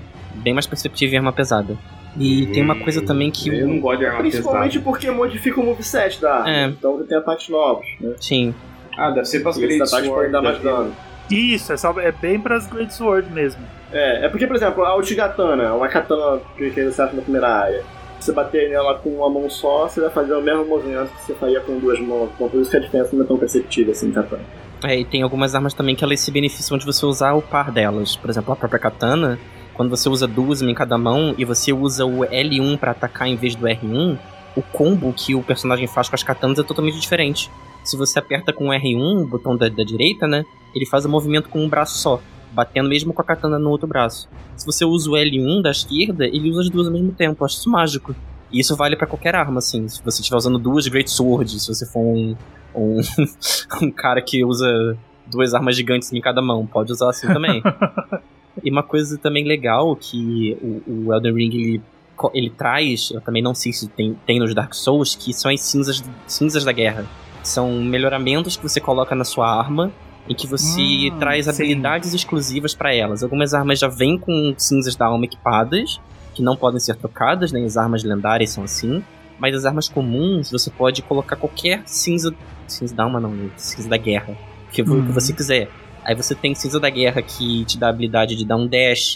Você tem outros que transforma só a espada numa espada mágica, gigante. Tá aí outra coisa que eu apanhei por- pelo jogo não me falar muito, né? Eu, eu ganhei uma caralhada de cinza da guerra. Eu tenho um menu gigante de cinzas da guerra, né? Aí eu tava entrando lá no menu e falei, pô, esses negócios aqui é magia, né? Eu sou um, um mago, eu tô criando uma build de mago, e eu sei que esse negócio é magia. Ele tá no menu de magia, tem luz, né? Tá tudo com luz azul, Tá luz roxa, luz vermelha. Eu sei que esse. Não, não tava gastando, porque eu não tava usando, né? Ah, sim. Eu falei, eu sei que esses negócios são magia e eu não sei como usar essa caralha. Aí eu fiquei, briguei, bati cabeça e, e, e você clica lá, o, o botão usar tá apagado, né? Aí você clica e não tem como equipar, não tem como usar. Aí eu falei, aí eu fui procurar um tutorial. Até os tutoriais o pessoal tá meio perdido. Aí o, o que que o tutorial, o- os primeiros tutoriais que eu achei falava? Falava assim, ó. Você tem que equipar as cinzas da guerra no menu cinzas da guerra na hora que você senta lá na graça. Né? Eu falei, beleza. Aí eu abri a graça, não tinha menu cinzas da guerra pra mim. E o tutorial que eu peguei só falava isso. Aí eu falei, porra, tem alguma coisa errada nisso, cara. Tô- tem alguma coisa que eu não tô pegando nesse jogo. Aí eu achei alguém, um, um abençoado, que foi um pouco mais longe e me contou que eu só consigo acessar o menu Cinzas da Guerra se eu achar uma porra de uma espadinha, de uma faquinha que tá num- numa caverninha lá no começo do jogo, num acampamento lá no começo do jogo, um Traz um acampamento que soldado chatinho de matar. Vamos dizer. é, um acampamento que quando eu cheguei, é, é onde você pega o primeiro mapa do jogo. Um acampamento que quando eu cheguei na primeira vez, eu tava fracasso e eu não consegui limpar o acampamento. A primeira coisa que eu pensei, a hora que eu cheguei lá, eu é, vou limpar esse acampamento e ver o que, que tem aqui. Porque o mapa tá aqui. Não dá. Se você vai lá logo no começo do jogo, não dá, porque tem uns caras bizarros lá que eles tomam pouquíssimo dano das suas armas iniciais e você apanha muito deles. Então o que, que eu fiz? Eu corri até o, o, o mastro onde tá o mapa, peguei o mapa e saí correndo. E fui embora, pronto. Peguei o que eu precisava dali.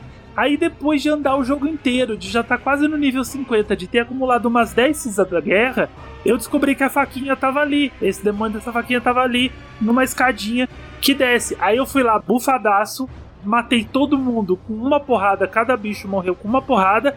E aí eu peguei a, a, a bendita da faquinha e agora eu consigo usar as cinzas da guerra, sabe? Mas o jogo não me comunicou isso. Pô, isso aqui é uma cinza da guerra, você precisa de um item tal para fazer elas funcionarem lá no ponto de graça. Elas não vão ser equipadas em qualquer lugar. Esse tipo de comunicação que eu tô sentindo falta, sabe? Do jogo. É a comunicação que eu vou ter dos meus amigos. Eu falei, mas eu falei antes. Eu tenho internet, eu sei onde buscar esse tipo de informação. Mas o jogo tinha que me dar esse tipo de informação, sabe? Eu sinto que o jogo precisava me dar esse tipo de informação, mas eu tô me dando bem sem isso. Esse jogo espera que a gente tenha amigos. Exatamente. Então, é cara, isso. É, esse jogo espera que você participe do Zeitgeist e converse com pessoas sobre isso. Ma- Mas, o pior que é, cara, pior que muitos dos jogos da From, eles já levam em consideração que o jogo ele vai ser jogado em comunidade e que vai ter guia e que vai ter gente falando sobre, que um amigo seu vai descobrir um negócio, você vai descobrir outro, você vai juntar informação com outro. Sobre a questão dos Ashes of War, é, elas são uma evolução do que tinha no Dark Souls 3, que eram as Weapon Arts. No Dark Souls 3 funcionava era mais ou menos a mesma coisa, só que a diferença era que você não podia, você não tinha a Ashes of War separada da arma.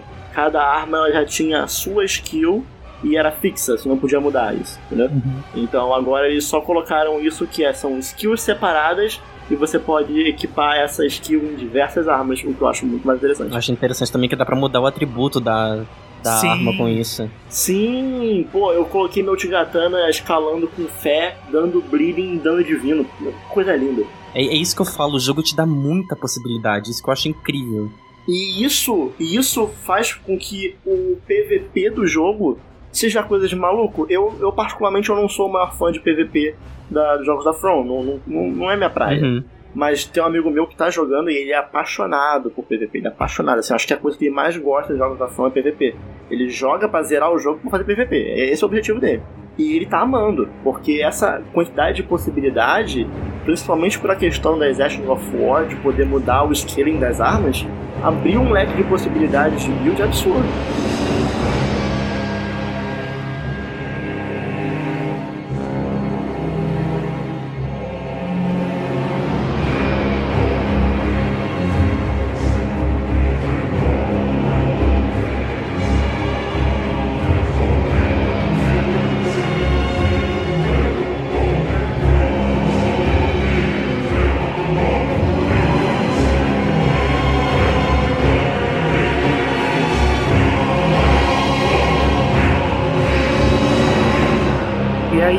Daniel tava falando em jogar em comunidade, né? A gente. Vamos, vamos pro multiplayer, que a gente fez um teste ontem.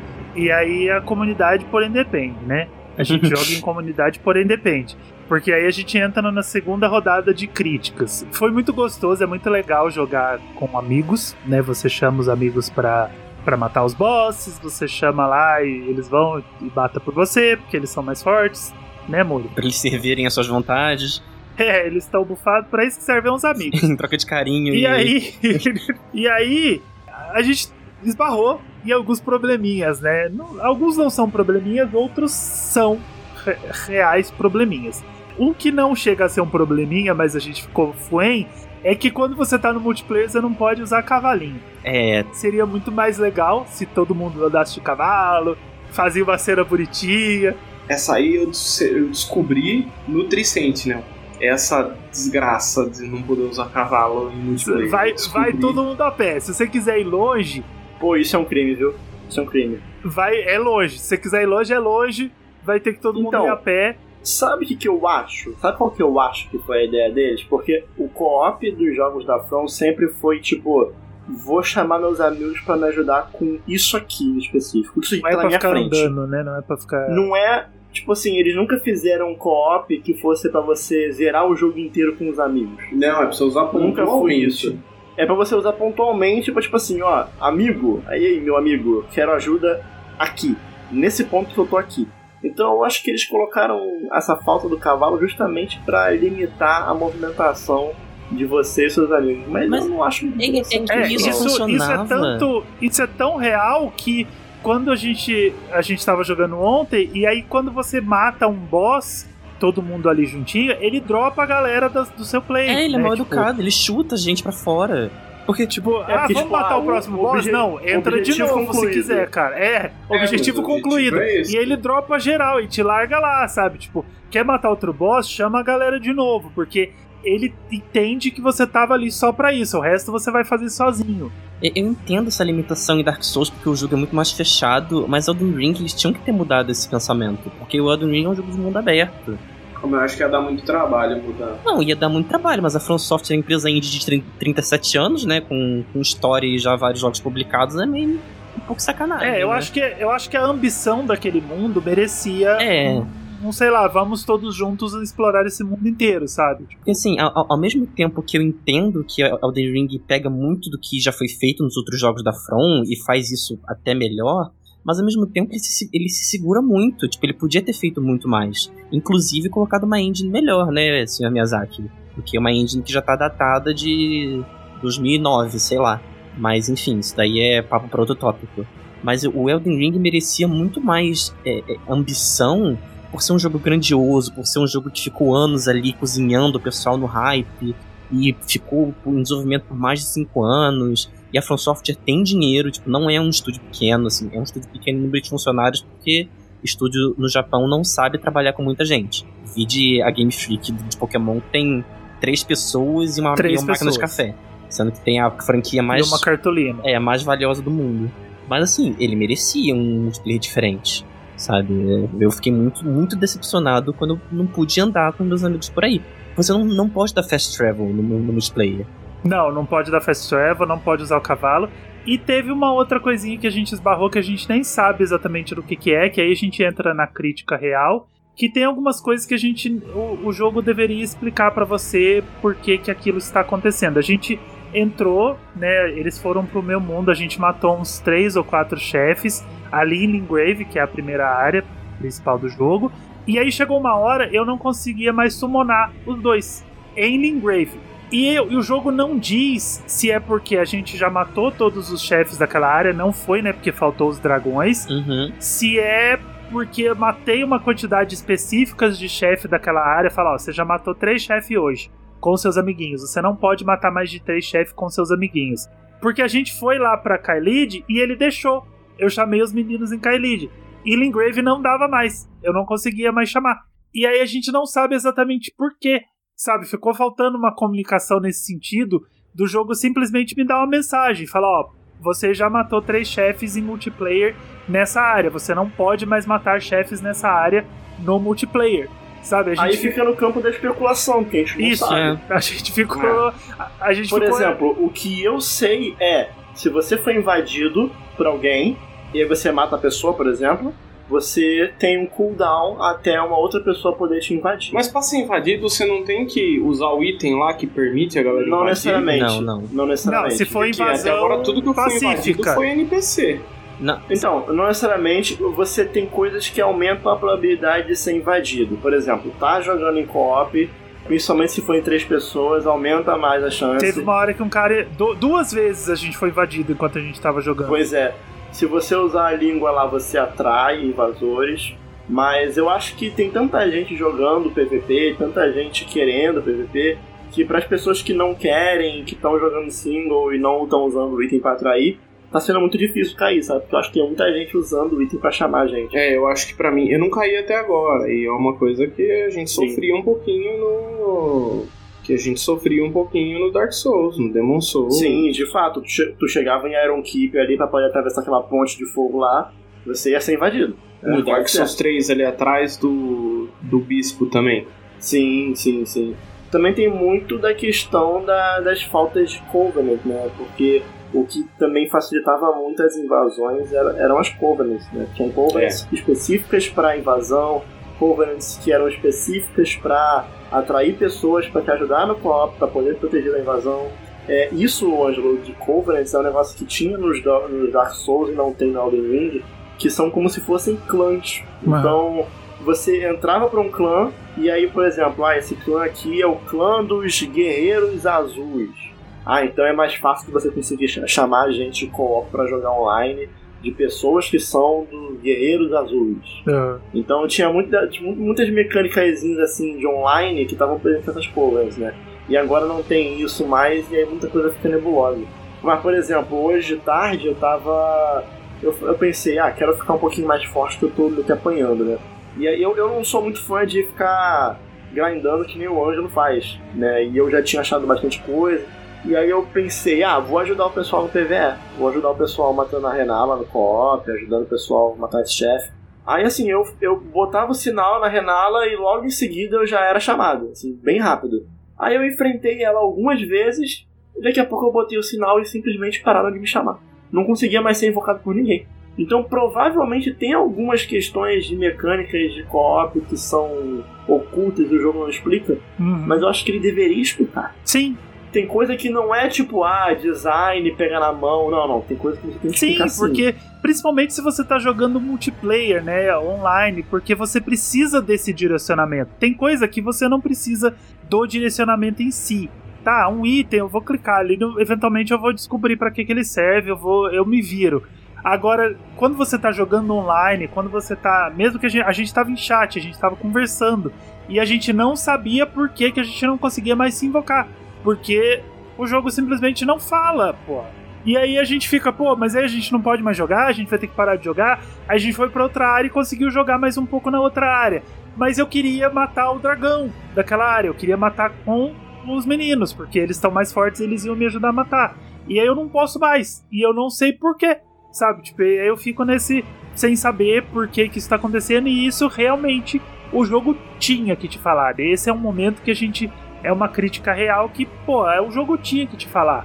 Sabe, ele tinha que dar uma mensagem, falar, ó, você já matou quatro inimigos nessa área e você não Seja pode lá mais. qual for o critério dele. né? É, não, não, não importa, sabe? Porque eu quis. É porque alguém definiu assim, mas que seja definido. Sabe, ó, você não pode matar mais hoje, ou tipo essa semana.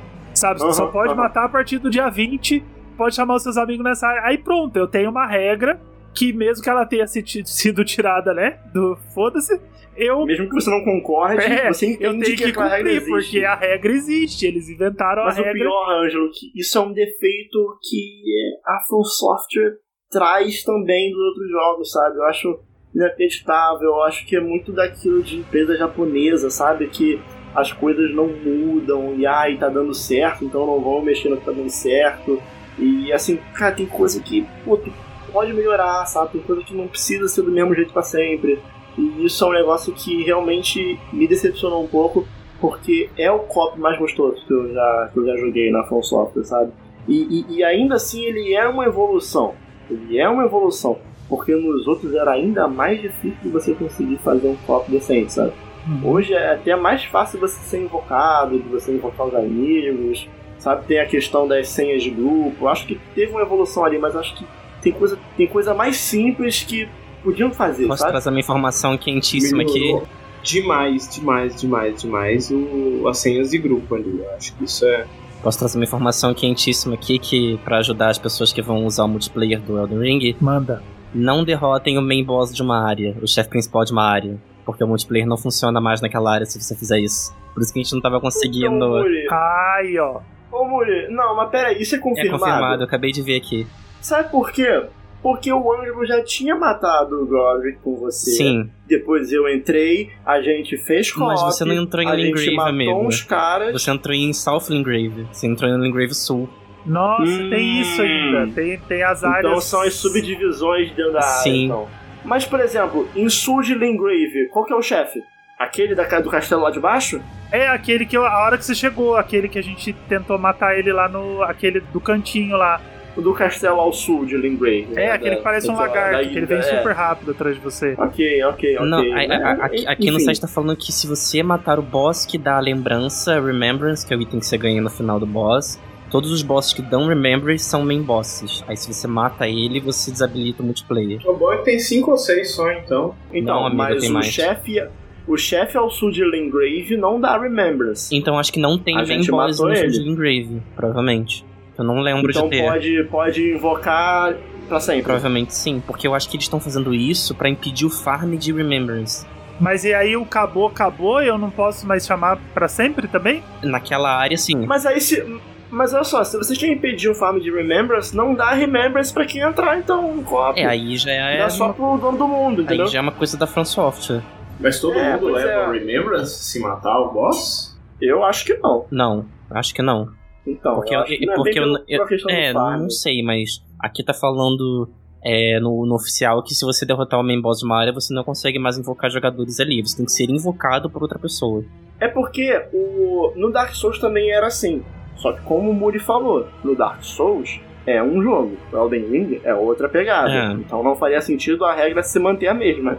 É, é, é, Mas, é, porque, porque assim, eu, eu queria aproveitar esse tópico pra gente falar das, dos, dos problemas técnicos de Elden Ring, né? Porque por mais que o jogo seja fantástico e tal, uma experiência diferente, ele tem muitos problemas técnicos. E não só na parte do multiplayer, mas na parte de otimização, na parte de frame rate, resolução, textura pipocando. Eu- nossa, eu, eu, Uhum. eu, eu joguei no PS5 e eu não acho aceitável um jogo rodando no console da nova geração, com uma engine datada, tendo modelo pipocando no mapa Ah, é, eu tô o andando. popinho é bem constante Sim, mesmo. sim. Concordo com você. Tem bastante pop-in. E, eu, e eu, eu pensei a mesma coisa. Eu falei, cara, eu tô no PS5, sabe? Às É. vezes a gente tem que dar essa carteirada, sabe? É, é um pouquinho Porra, eu chato, tô no chato, PS5, sabe? eu não queria ver pop-in, sabe? É, uma, é umas coisas bobas, assim, sabe? Tipo, foda-se, tá aparecendo. Eu joguei, eu joguei Xenoblade 2 no Switch, cara, eu não carregava as texturas. Eu, é, quer dizer, eu joguei no portátil, eu joguei Xenoblade 2 inteiro no portátil, não carregava nem as texturas dos bichos. Então tem coisa que foda-se, sabe? Se eu tô me divertindo, eu não ligo, mas às vezes passa pela minha cabeça essa carteirada, sabe? Tipo, pô, eu, eu, eu tava andando, aí começava pop-in de mato na sua frente. E eu falava, pô, tô no PS5, cara. Eu não queria ver pop-in, Não, é, sabe? se eu fosse queria, PS4... eu queria o, o, o máximo do, do desempenho, sabe? Eu queria que as coisas simplesmente estivessem ali. Sabe o que que é pior pra mim? É que o, o- o- a- assim, o Elden Ring é bonito, tem uma direção de arte foda, acho incrível. O, o gráfico não é lá essas coisas, em questão de tipo engine, de motor gráfico. Sim, também Então, tipo, acho. um também acho PS que podia ser uma engine mais robusta. É, pro PS5 rodar não tem tanta dificuldade assim quanto o jogo tá tendo. Tanto que já foi comprovado pelo, pelo Digital Foundry, por vários sites que fazem teste de desempenho de jogos, que você só consegue chegar aos 60 FPS estáveis no PS5 se você jogar a versão de PS4. Então, tipo, isso pra mim não, não- Isso é um erro de otimização. É. Isso é uma coisa que não, cagada- não, não dá pra passar pano. foda. É uma cagada. Não dá mesmo. E que, assim, uma empresa do tamanho da From Software, do tamanho que eu digo assim, do- dos anos de, de empresa que ela tem, em 2022, entregar um jogo assim pra nova geração, acho, acho que faltou ambição também nesse, nesse caso. Acho que podia ter dado um pouquinho mais de, de esmero, assim, com o The Ring. Não, concordo. E assim, Muri, independente do número de funcionários que a empresa tem, assim, isso é uma escolha deles. eu não tenho nada a ver com isso. Eu tô pagando preço cheio pelo jogo. Eu quero experiência completa. É, sim, exatamente. Sem esses problemas. Exatamente, eu não, não quero comprar um jogo e ter bug. O Elden Ring tem o mesmo preço do Horizon Forbidden West. Então, tipo assim, E ele tem Hã? o mesmo preço de um Pokémon que é feito, como o Muri falou, o Pokémon é feito por uma empresa que tem o quê? Cinco pessoas mexendo no jogo pra fazer um jogo da franquia mais rentável da história.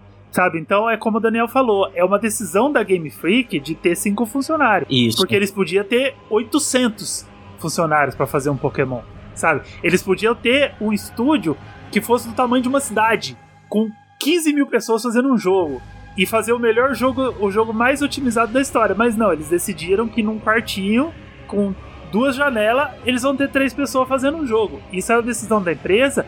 E a gente não pode ser afetado por isso, sabe? A gente não pode receber esses produtos meio mais ou menos. Gente, eu senti uma vergonha porque no PC quem consertou o jogo foram os modders. Pra você jogar no PC e rodar bem, tem que usar mod. Pra rodar em PC É, mais o PC fraco, tá né? Bem, falaram que tá bem cagado mesmo. É, mas eu vou te falar que assim, em relação ao PC, já é também um problema antigo. Já é conhecido, né? pra PC. É. O único. Assim, porque na verdade, quem importa pro PC não é a From Software. Eu acho que tá muito mais relacionado a publisher do que a própria From Software. Mas que também não isenta a From Software de críticas em relação a isso, até porque o jogo, o jogo é deles. Sim. E eles têm que se responsabilizar por isso também. Mas o único jogo da From que teve um bom porte pra PC, assim, no lançamento, foi o Sekiro, porque não saiu pela Bandai, saiu pela Activision.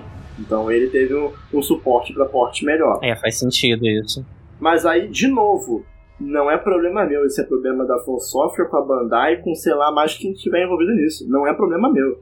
Eles que se resolvam para entregar o melhor produto um Exato. preço cheio e o melhor produto para a geração que está representando, né? Porque por mais que ele tenha sido lançado para as gerações anteriores, se você faz um produto para um- uma geração e para outra, ele tem que funcionar de formas diferentes nos dois, cara. O Horizon Forbidden West roda no, no PS4 de um jeito, no PS5 ele roda lá maravilhosamente bem. Mas no PS4 também joga bem, roda bem. Eu... É que o Horizon, o Horizon é aquela parada. Eu sinto que o Horizon é um jogo de PS5 portanto PS4. O Elden Ring é um jogo de PS4 portanto PS5. Sim, também tem essa mesma impressão. É, é, o, Concordo, o, o Elden, 100%. o Elden Ring ainda tem um cheirinho de geração passada. Por mais que ele seja grandioso e a direção de arte incrível, o, o jogo é bonito. Assim, é- tem um cenário que, nossa senhora, eu fiquei. Quando eu olhei a Mas primeira ele tem um vez. jeitão de geração passada. Mas- assim. é, É, assim, eu, eu dando a minha perspectiva de quem tá jogando no PS4, eu, eu tô achando tudo maravilhoso, entendeu? Problemas técnicos eu tô tendo, assim, é, zero. Porque, tipo assim, a minha expectativa é que ele fosse isso mesmo, o que ele é. uhum. Eu tô rodando ele num computador de 2013 e eu falei, cara, se isso daqui rodar igual Dark Souls 3, só que em mundo aberto, já tá no lucro. já vai ser pra mim. É, é, tipo, eu me incomodo mais com, é, com FPS instável do que rodar a 30. Se tivesse a 30 estável, eu não me importaria. Mas como eu tô a 60, ele cai muito. E o pior é que no PC tá tendo esse problema e não pode travar em 30. Nossa, Ele só gente. trava em 60 no mínimo. Então, por exemplo, o Wash, lá do lado do Speedcast, ele tava jogando o Elden Ring e o PC dele não é tão bom. E ele tinha certeza absoluta que se ele pudesse travar em 30, ele teria uma experiência maravilhosa. Mas ele não Eu podia. vi que também não tem suporte ultra wide, coisa que é bem básico hoje em dia. É, assim, essa- essas questões de técnicas sempre foram um problema da From. Inclusive o do Bloodborne, é, inclusive a única coisa que impede o Bloodborne de não estar em 60 FPS no PS5 é literalmente uma linha de código. É, eu vi isso. Então, então assim, é, é, é complicado, sabe? É complicado. Mas eu, eu tô, eu tô esperando muito que a. É, é- foi a Bluepoint Studios, né, que pegou o Demon Souls, o remake. Sim, foi. Então eu queria muito que um Bloodborne 60 FPS, Bloodborne remake, sei lá, saísse pela mão deles, que o Demon Souls ficou tão bonito. Tipo, tira da mão da FromSoft. Assim, o, jo- o jogo já tá pronto, já tá com toda a atmosfera ali, agora taca pra outra pessoa fazer a parte técnica. Dá pra outro. Dá o filho pra, pra Deixa eles cuidar. otimizarem, né? É, tipo, você, você faz o filho, aí dá o filho pro tio cuidar. É coisa assim.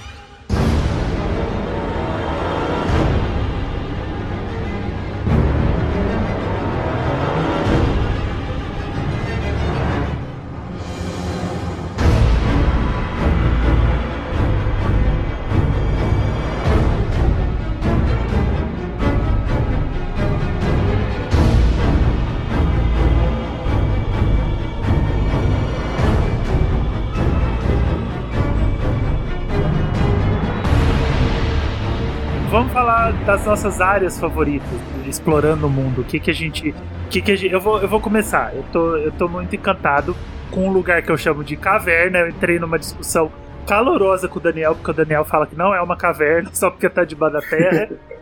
e aí. Ele o ficou. Ângelo chama, que- o Ângelo chama qualquer buraco de caverna. Ah, Ah, o porra. estacionamento do shopping, caverna. Aí eu fiquei, eu fiquei, cheguei na caverna, aí eu pus o A entre aspas. A caverna. O Daniel, que caverna? Que raio de caverna? Só tem caverna nesse jogo? Aí eu falei, não, a caverna, né? Porque é aquele lugar subterrâneo que tem um castelo fucking debaixo da terra, né? Tem um fucking castelo debaixo da terra. Que você desce naquele elevador. É, é, você é fica- Seafra É, River. é, é, é Rio Isso.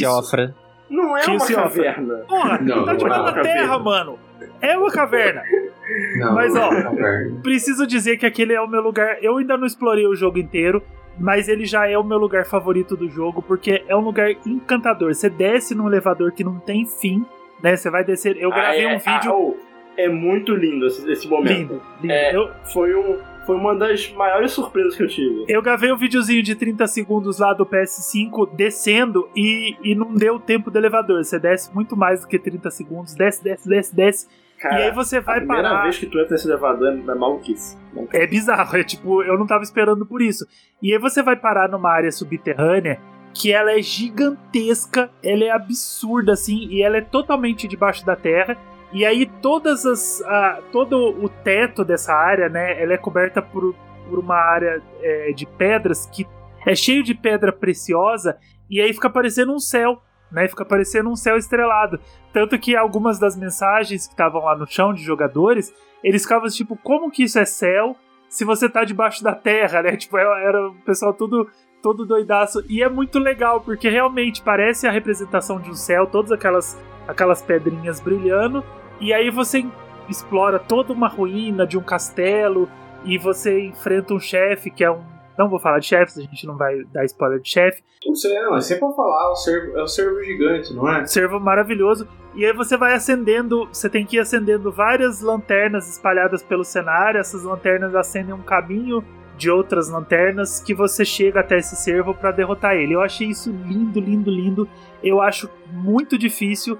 Eu sei que tem muitas áreas muito bonitas nesse jogo, mas para mim, eu acho que não vai ter uma área que vai me encantar tanto quanto essa, exatamente por ela ser subterrânea. É a minha caverna favorita, Daniel. Tem um, Deixa a minha um caverna bicho quieta. nessa área que, nossa senhora, um bicho, um ogro de arco que ele te dá uma flechada de energia. Mano, é uma flechada, você desintegra. Nossa, aquela Você flechada porque dele dói. Você encontra, você encontra uns ogrinhos, né, no começo, e aí tá, beleza, dei três espadadas nele o bicho morreu. Aí vou, vou fazer a limpa, vou matar os ogros tudo. Aí você tá andando, esse ogro, ele vem de longe, cara, ele te vê de muito longe.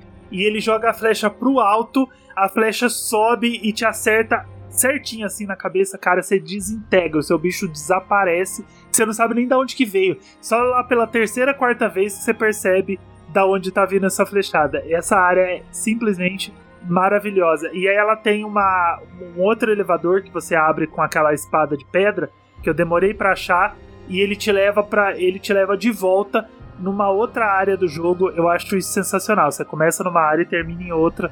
Muito, muito lindo. Eu fiquei Você sai no apaixonado. portão. Você sai no portão lá. É, eu fiquei, eu fiquei encantado com esse cenário. Ó, a gente tá falando das nossas áreas favoritas e eu, eu, eu, eu vou dar uma resposta que talvez. Talvez. po- po- Possam me chamar de maluco e talvez sejam certos. Mas Kaelid é muito Oh, bom. meu Deus. Eu também acho, eu também acho legal. É que Olha, infernal, assim, cara, Vou recomendar minha eu- terapeuta pra vocês. Eu, eu acho, assim, principalmente pelo fato de eu ter explorado Kaelid é, cedo no jogo, e eu tava muito fraco pra Kaelid. Tipo, eu não devia estar ali. Eu explorei Kaelid inteira, e eu tava muito fraco, e todo inimigo pra mim era, tipo, uma boss fight. Aquilo ali pra mim era tão bom, cara. Tipo assim, eu adoro, eu adoro quando a ambientação, ela, ela é opressora, sabe? Sim, sim. Tipo, em Dark Souls tem muito disso, sabe? Em Dark Souls não tem trilha sonora hora nenhuma, não, quase momento algum. E a falta da trilha sonora, ela justamente vem como uma forma de te botar como se fosse uma pessoa isolada no mundo, né? Tem duas formas de fazer isso. Ou você bota sem trilha, ou você faz tipo Metroid, bota uma trilha meio, meio assustadora, meio vou morrer, meu Deus do céu, tiver daqui. Mas eu acho Kairi maravilhosa, assim, tipo, eu acho muito a cara de Berserk. O Miyazaki ele tem uma inspiração no Miura, né, que é o, o, o cara que escreveu Berserk, e eu, eu olho pra Kairi e eu fico, cara, isso aqui é, é um jogo de Berserk dentro de Elden Ring, sabe? Eu acho maravilhoso aquilo. Porque ele sempre usou o Miura como inspiração. Em vários jogos da From tem inspirações de Berserk. A, a logo dos caçadores lá do Bloodborne é exatamente a marca do, do Guts do Berserk. E tu olha pra Kaelid, é, ele é idêntico às cenas durante o eclipse do capítulo, sei lá, 60 alguma coisa de Berserk. Eu acho aquilo ali maravilhoso, como aquele ambiente ele é opressor e como você fica tenso ali dentro o tempo todo, sabe? Por mais que boa parte do Elden Ring seja sobre você relaxar e explorar, Kaelid pra mim é totalmente o oposto, é tensão o tempo todo, porque do nada pode vir daqueles cachorros ridículos gigantes e vai te matar com um golpe, sabe? Eu acho Sim. maravilhoso aquilo ali, então Kaelid foi, foi incrível, assim. Mas se você for falar de lugar bonito, eu gosto muito de Altos Platô. Mas É, é muito falar, a parte da capital também é bacana. é, eu não entrei ainda. Eu só entrei pelo portal, mas vi muito pouco. Mas parece maneiro. Eu achei a capital um pouco complexa de explorar, ela é bem grande. Mas o meu local favorito é um pouco parecido com o do Ângelo. É, porque seria a continuação do rio Sof, do rio Sof, é, é, Sof- como é que se fala? Acho. é. Eu sempre, Ciofra. sempre Ciofra. confundo. Eu sempre falo Sofia, não sei porquê. Sofrido. É, sofrido. Mas Cron, é, você tá falando? no Cron, é, eu gosto, Capital eu gosto muito da, Acabei de da liberar. capital, porque, tipo, o rio, ele é a parte inicial dessa capital. Aí quando você sobe mais um pouquinho pro meio, né, do... Entre o subsolo e, a, e o rio, você tem a cidade eterna, acho que é a cidade eterna que é o nome que se dá. E ele é muito linda, muito linda. Ela pega o que o, o rio Siofra faz e coloca... E eleva ao quadrado, assim, questão de beleza, de misticismo, de magia, de, de, é, edifícios flutuando. e coisas bem mágicas, assim, tudo muito fantástico. Eu amei aquela região, assim, questão de beleza, mas eu acho que para explorar, coisa que eu mais me diverti explorando, acho que foi uma, uma área que vocês vão abrir bem no final do jogo, que é uma área habitada por dragões. Que é tipo bem indie game mesmo. Vocês vão derrotar, sei lá, o antepenúltimo boss lá da, da campanha. Que agora eu esqueci o nome, que é um nome complicado. Mas eu posso pesquisar aqui pra não, não, não. Qual o nome que não é complicado nesse jogo? É, qual o nome que não é. É uma localização muito específica que vocês vão, vão abrir bem mais pra frente. E que eu queria. É, é Crumbling Farum Azula, mas eu não sei como é que é em português. Acho que é Ruínas de Farum Azula, se não me engano. Mas é uma área totalmente habitada por dragões e tem uns, uns tornados no meio, uns dragões É que, que soltam tem uma uns. outra área de dragões do lado do Kaelid também, né? É, não, ali é onde fica o. É onde fica o dragãozão ali. É. Um Dragon Barrel, não sei o quê. É, não, né, não é ali não. É, é, é no meio do oceano que fica essa. Vocês têm que ir lá por um teleporte específico. Mas ele é muito legal e bem difícil. Bem difícil, mas eu gosto muito de lá. Vou descobrir em breve. Tô, tô beirando 30 horas e eu sei que eu vou jogar umas 300 horas deste jogo. Eu acho que eu devo parar umas 80, mais ou menos. 80, 85. Eu platinei com 100, eu achei saudável. Eu não quero, eu não quero parar, eu, eu quero, eu quero o, o não saudável, igual eu fiz com o Breath of the Wild, sabe? Tipo, Ah, não. eu quero. É, eu quero assim, muito eu- outro eu jogo tô- pra aproveitar por aí. Eu só matei. Eu só, eu só limpei duas áreas do jogo e eu tô com 60 horas. Então. É, eu, eu, eu Vai- considero que eu zerei o jogo com 80 horas. 80 não, com 90, porque o New Game Plus eu rushei pra pegar o troféu. Eu rushei, tipo, em menos de um dia. Deve ter sido em 4 horas que eu Ah, mas também no New Game Plus não tem muito o que explorar. Você já pegou. É, então, mas é isso. Tipo, eu acho que o jogo em si eu zerei com, quase- com 90 horas de jogo, então eu demorei pra zerar ele. O New Game Plus você faz com todos os equipamentos. É, você só perde Então você já chega pontos de... bufadaço. É, você só perde pontos de graça. Os monstros ficam um pouquinho mais fortes, mas como eu tava até falando pro Ângelo quando a gente tava jogando ontem, eu acho que eu já entrei no New Game Plus overleveled, tipo, muito mais forte do que eu deveria. Porque o, o New, New Game Plus do Elden Ring, ele vai, ele vai escalando quanto mais você for zerando o jogo, né? Tipo, tem um, dois, Aham. três, quatro, cinco, seis. Aí quanto mais você vai subindo, mais fortes vão ficando os inimigos, mais runas eles vão dando e etc. Aí você fica refazendo o jogo várias vezes, pegando equipamento diferente, pegando equipamento duplicado, é, fazendo build bizarra, diferente. Se eu não me engano, o nível máximo do jogo é 713 do personagem. Não sei É isso que eu ia perguntar, até onde que vai o nível, tipo, Eu acho que é 713, se não me engano. Mas eu não sei por que que esse número quebrado, mas enfim. aleatório, ok, É. tá tranquilo. Porque provavelmente é o level que você chega em máximo de todos os atributos 99, por exemplo. Ah, Ah, possível. É, mas tá aqui, pode ser. Talvez se 713 é o fizer a level conta. cap. Talvez se fizer a conta quando você chega com todos os atributos no máximo, dá esse level. Pode ser. Normalmente é assim. Eu achei que era algo, algo totalmente aleatório, tipo Hyrule Warriors, que o level máximo do jogo é 225. É isso, É, 225 é um número. Eu acabei de ver aqui, 713 é quando você não tem mais atributos pra colocar. Você consegue distribuir 79 atributos, que são os atributos eh, fal- faltantes sem contar da sua classe inicial.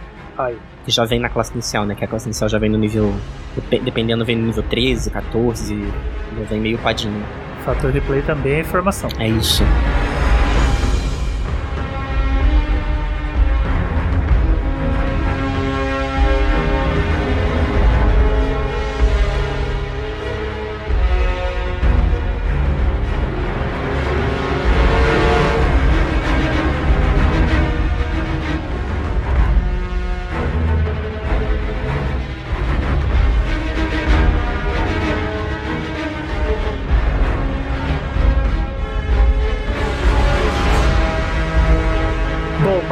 Maculados, é isso. Conseguimos resumir o jogo de uma forma bem, né, sucinta, de uma forma bem omnidirecional.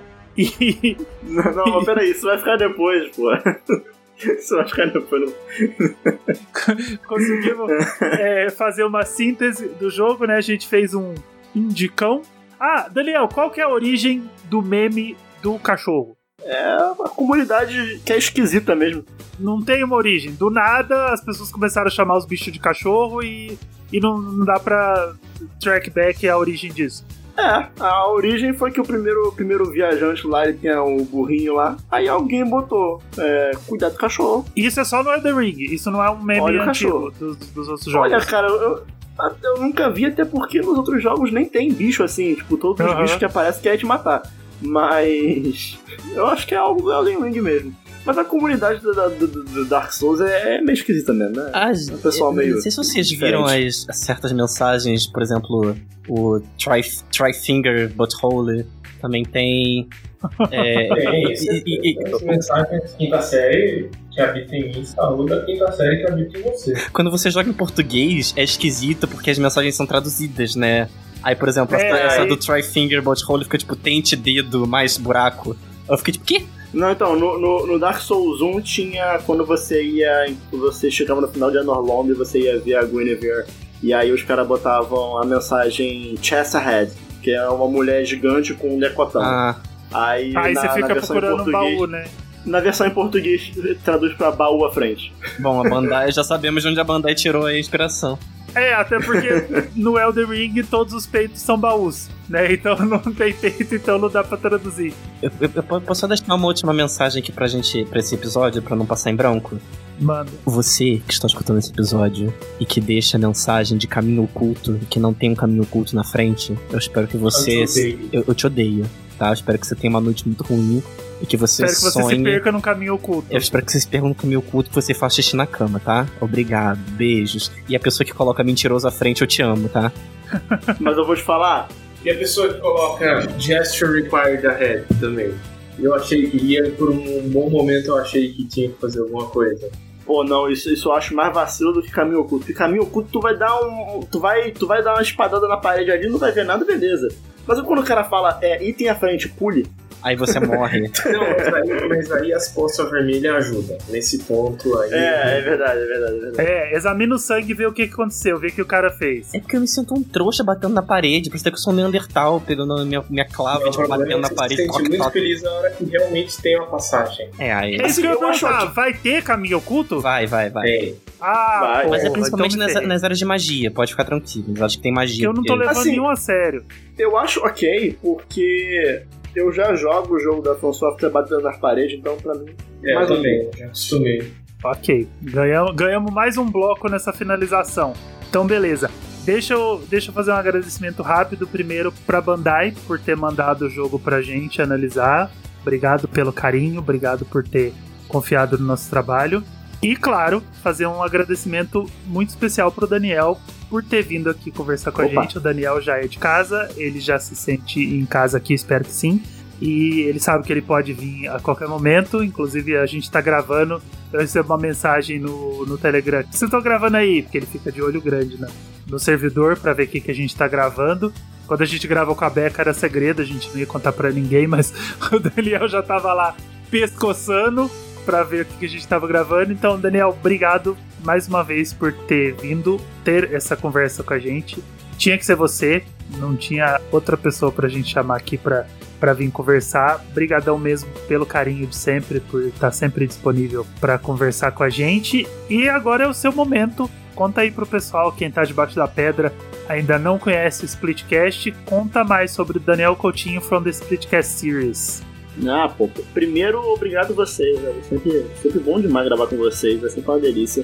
É, me sinto muito à vontade, você sabe, pra, pra falar sem, sem me prender muito Gostamos. ah, ao que eu tenho que falar. É, fico- é, um, é um papo mais solto, sabe? Eu, eu gosto, eu gosto de me sentir à vontade assim. E se você quiser me encontrar no Twitter, lá você vê em arroba Daniel, é, arroba Daniel Coutinho, underline. É, basicamente, eu, basicamente eu só uso o Twitter. Tem Instagram, mas não me segue no Instagram, não. tá? Todo mundo fala, né? Ah, é a mesma arroba no Twitter e no Instagram. Chega no Instagram não tem ah, nada. Não, não, no Quem Instagram não é nem a mesma gente? arroba. Não vou falar, não. Se achar, achou também. Se não achar, tá tranquilo também. Não precisa. E é, eu tô sempre lá no Splitcast, é, nosso podcast aí desde 2018, falando sobre joguinhos. E a gente tem os episódios semanais, né, sempre possível, semanal. A gente fala sobre o que a gente tá jogando no momento, então a gente faz com review. A gente tem o, o que a gente tá assistindo no momento, às vezes, que é os episódios não jogos, né, que a gente fala sobre, sobre séries, sobre filmes, sobre coisas que não são relacionadas ao videogame né, justamente para às vezes pegar o, o- o público não gamer também que possa se interessar. É, e tem os episódios que são temáticos, episódios que a gente fala sobre alguma coisa relacionada ao videogame. Então pode ser desde um episódio em que a gente conta histórias da vez que a gente jogou demais. Então tem lá o episódio lá Perdendo o Controle, é o episódio que a gente falar sobre as vezes que a gente, né, jogou mais do que deveria.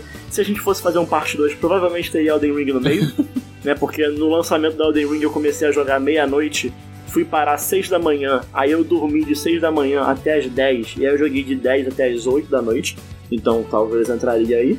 Mas a gente tem esse episódio temático aí. Também tem episódios mais sérios também, tipo, a gente fez um sobre os anos 80 da Nintendo, tá? Tem um Ângelo lá, Opa. lá no comecinho. Primeiro episódio que o Ângelo participou, a gente falou sobre especificamente os anos 80 da Nintendo. A gente contou tudo que aconteceu na Nintendo de de 80 a 89. E é isso aí. Splitcast Underline. Você segue lá no Instagram, no Twitter.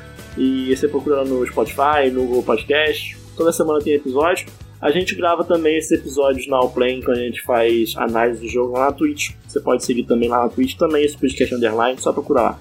Eu, eu sempre falo que eu sou o fã número um do Splitcast. Quem quiser pegar esse posto vai ter que brigar muito comigo. E, e é uma verdade, eu gosto demais do, do trabalho que vocês fazem. Eu sou realmente fã, eu sei que eu sou de casa, eu gosto muito, são todos meus amigos pessoais. Então é um, um trabalho que eu admiro, assim, de verdade. E quando você tava falando de fazermos episódios sérios, a primeira coisa que veio na minha cabeça foi o episódio de pesca, cara, que começou como uma grande É brincadeira. verdade. E vocês deram uma verdadeira aula de história dos games, história do Japão, sabe? Tipo, foi. O episódio começou como uma grande zoeira, tipo, ah, vamos falar de, de jogo que tem minigame de pesca. E, cara, aquele episódio é uma aula. Sério, aquele episódio é um primor. Então, se você tava realmente debaixo de uma pedra e não conhecia o Splitcast, começa pelo episódio de pesca e você nunca mais vai largar esse time, você nunca mais vai largar esse pessoal. E é sensacional, cara. Eu Sou apaixonado por vocês, vocês são maravilhosos. E Splitcast Underline em todas as redes sociais. Segue lá o pessoal do Splitcast, Splitcast Underline no Twitter, na Twitch, tudo que é lugar, Splitcast Underline. Os caras são maravilhosos. E se você quiser seguir a gente também, acompanhar o nosso trabalho, nós somos Fator Replay em todas as redes sociais. Fator Replay no Twitter, Fator Replay no Instagram, Fator Replay na Twitch, Fator Replay na Trovo, Fator Replay no TikTok. A maioria dessas redes a gente não tá usando, mas segue lá que é a gente. Pode seguir tranquilo, você vai ver o mesmo loginho em todas as, em todas as redes sociais. E você pode mandar um e-mail também pra gente no fatorreplay.gmail.com falando de o que, que você quer ouvir no Indica, indicando episódio pra gente, sugestão de pauta, críticas construtivas, elogios. A gente gosta de elogio também. E sempre que você ouvir um episódio, se quiser marcar a gente lá, você pode marcar o perfil do Fator Replay no Twitter e você pode marcar a gente também, os integrantes do podcast. Eu sou o arroba Angelups underline, o Flávio, que não tá aqui hoje porque ele não jogou em The Ring, arroba Flávio Altamilde, o Renan, arroba Renan FKT, a Kelzinha também não jogou Elden Ring, então ela tirou folga hoje, arroba Kel F. Luiz, e o Muri, né, que é o nosso maculado bufado, que já tá no level 730, arroba Muri Tunholi. O Muri não sabe brincar, cara. O Muri, ele... Eu, quando eu sou. quando eu pego um jogo, gente, eu sou. Eu exagero. Eu sou sem controle mesmo. ele não sabe brincar. E onde quer que você esteja ouvindo esse episódio, não esquece de assinar o feed do agregador. Assinar o feed do agregador é muito bom porque sempre que sair um episódio fresquinho, você vai receber aquela notificação, falar, oh, episódio novo do Fator Replay, episódio novo do Splitcast. Fica atento, assina, assina os nossos feeds lá que a gente avisa quando tem episódio novo. E o Spotify e o Apple Podcasts, eles têm avaliação. Então, se você gostou do podcast, dá uma estrelinha lá pra gente. Dá uma estrelinha, dá, dá cinco estrelinhas lá pra gente. Dá cinco estrelinhas lá pra gente, dá cinco estrelas pro Splitcast também, porque, cara, sério, é material bom. Eu garanto. Eu garanto a qualidade do material. Eu garanto a qualidade aqui, porque só entra no ar quando tá redondinho em 100%. E eu garanto a qualidade no Splitcast, porque eu ouço toda semana e eu sou o fã número 1. Um. Quem quiser pode ser o fã número 2 ou fã número 3, que essas vagas estão abertas. Fica tranquilo. E enquanto a gente descansa no local de graça para subir de nível, né? Porque a gente tá precisando de um pouco de energia pro próximo episódio. Fica com a gente que você tá no Fator Replay. A gente volta semana que vem. Beijinho e tchau, tchau. Tchau, tchau. Beijos. Falou.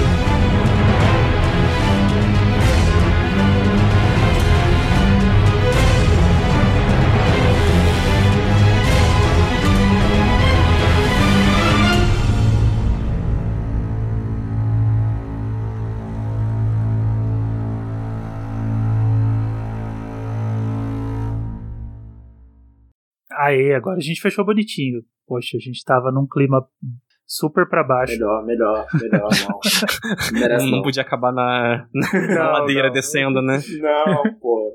Assim, não vou passar pano pra, pra, pra problemas. Mas não precisa acabar Não, claro, Não, a gente claro, tem sim. que criticar, a gente tem que fazer a. Mas, poxa, tem que acabar pra cima, né? Tem que ser uma coisa. Até pra não passar É, mensagem porque o jogo não é ruim. A gente não tá aqui pra falar, pra criticar Elden Ring. A gente tá Não, aqui de pra, forma alguma. pra ser sincero, pra, pra explicar. É que ficar falando dos elogios também, às vezes, é tipo. É, é ser Só rasgando repetitivo. elogio, né? Pra... né? E, o, e assim, você elogiar o combate, você pode falar, ah, o combate é bom. Mas pra você criticar o combate, você tem que ser um pouquinho mais específico, entendeu? Pra passar credibilidade. Pelo menos eu Então, penso porque os forma. níveis de dano, mim- quando você faz o gráfico da, co- da É. coordenada da, do Y, quando você pega o dano que você dá no Godric, Olha, olha, mas eu vou te falar que. É, Isso, é, isso é, um, é, é um, é, um, é um elogio sério, tá? Eu adoro como, a partir do Dark Souls 3, inclusive no Elden Ring, eles mantêm a movimentação de rolamento omnidirecional enquanto tá locado no inimigo. O que, que isso quer dizer? No Dark Souls 1 e 2, quando você tá locado no inimigo, você só consegue rolar pro lado, pra frente e pra trás. Você não consegue rolar pra qualquer direção analógica. E isso prejudica muito na hora de você tentar desviar do inimigo na diagonal e você cai no barranco, entendeu? E no Dark Souls 3 e no Elden Ring melhora bastante isso. Então, ainda assim é, é, é- é um, né? É, é um termo meio babaca de falar de, de esquiva omnidirecional. e mas depois enfim, dessa vou pedir aqui pro, pro, pro diploma, pro Daniel, diploma de, de Soulzero. Não, essa, essa aí, essa essa aí, vai essa pro, hein?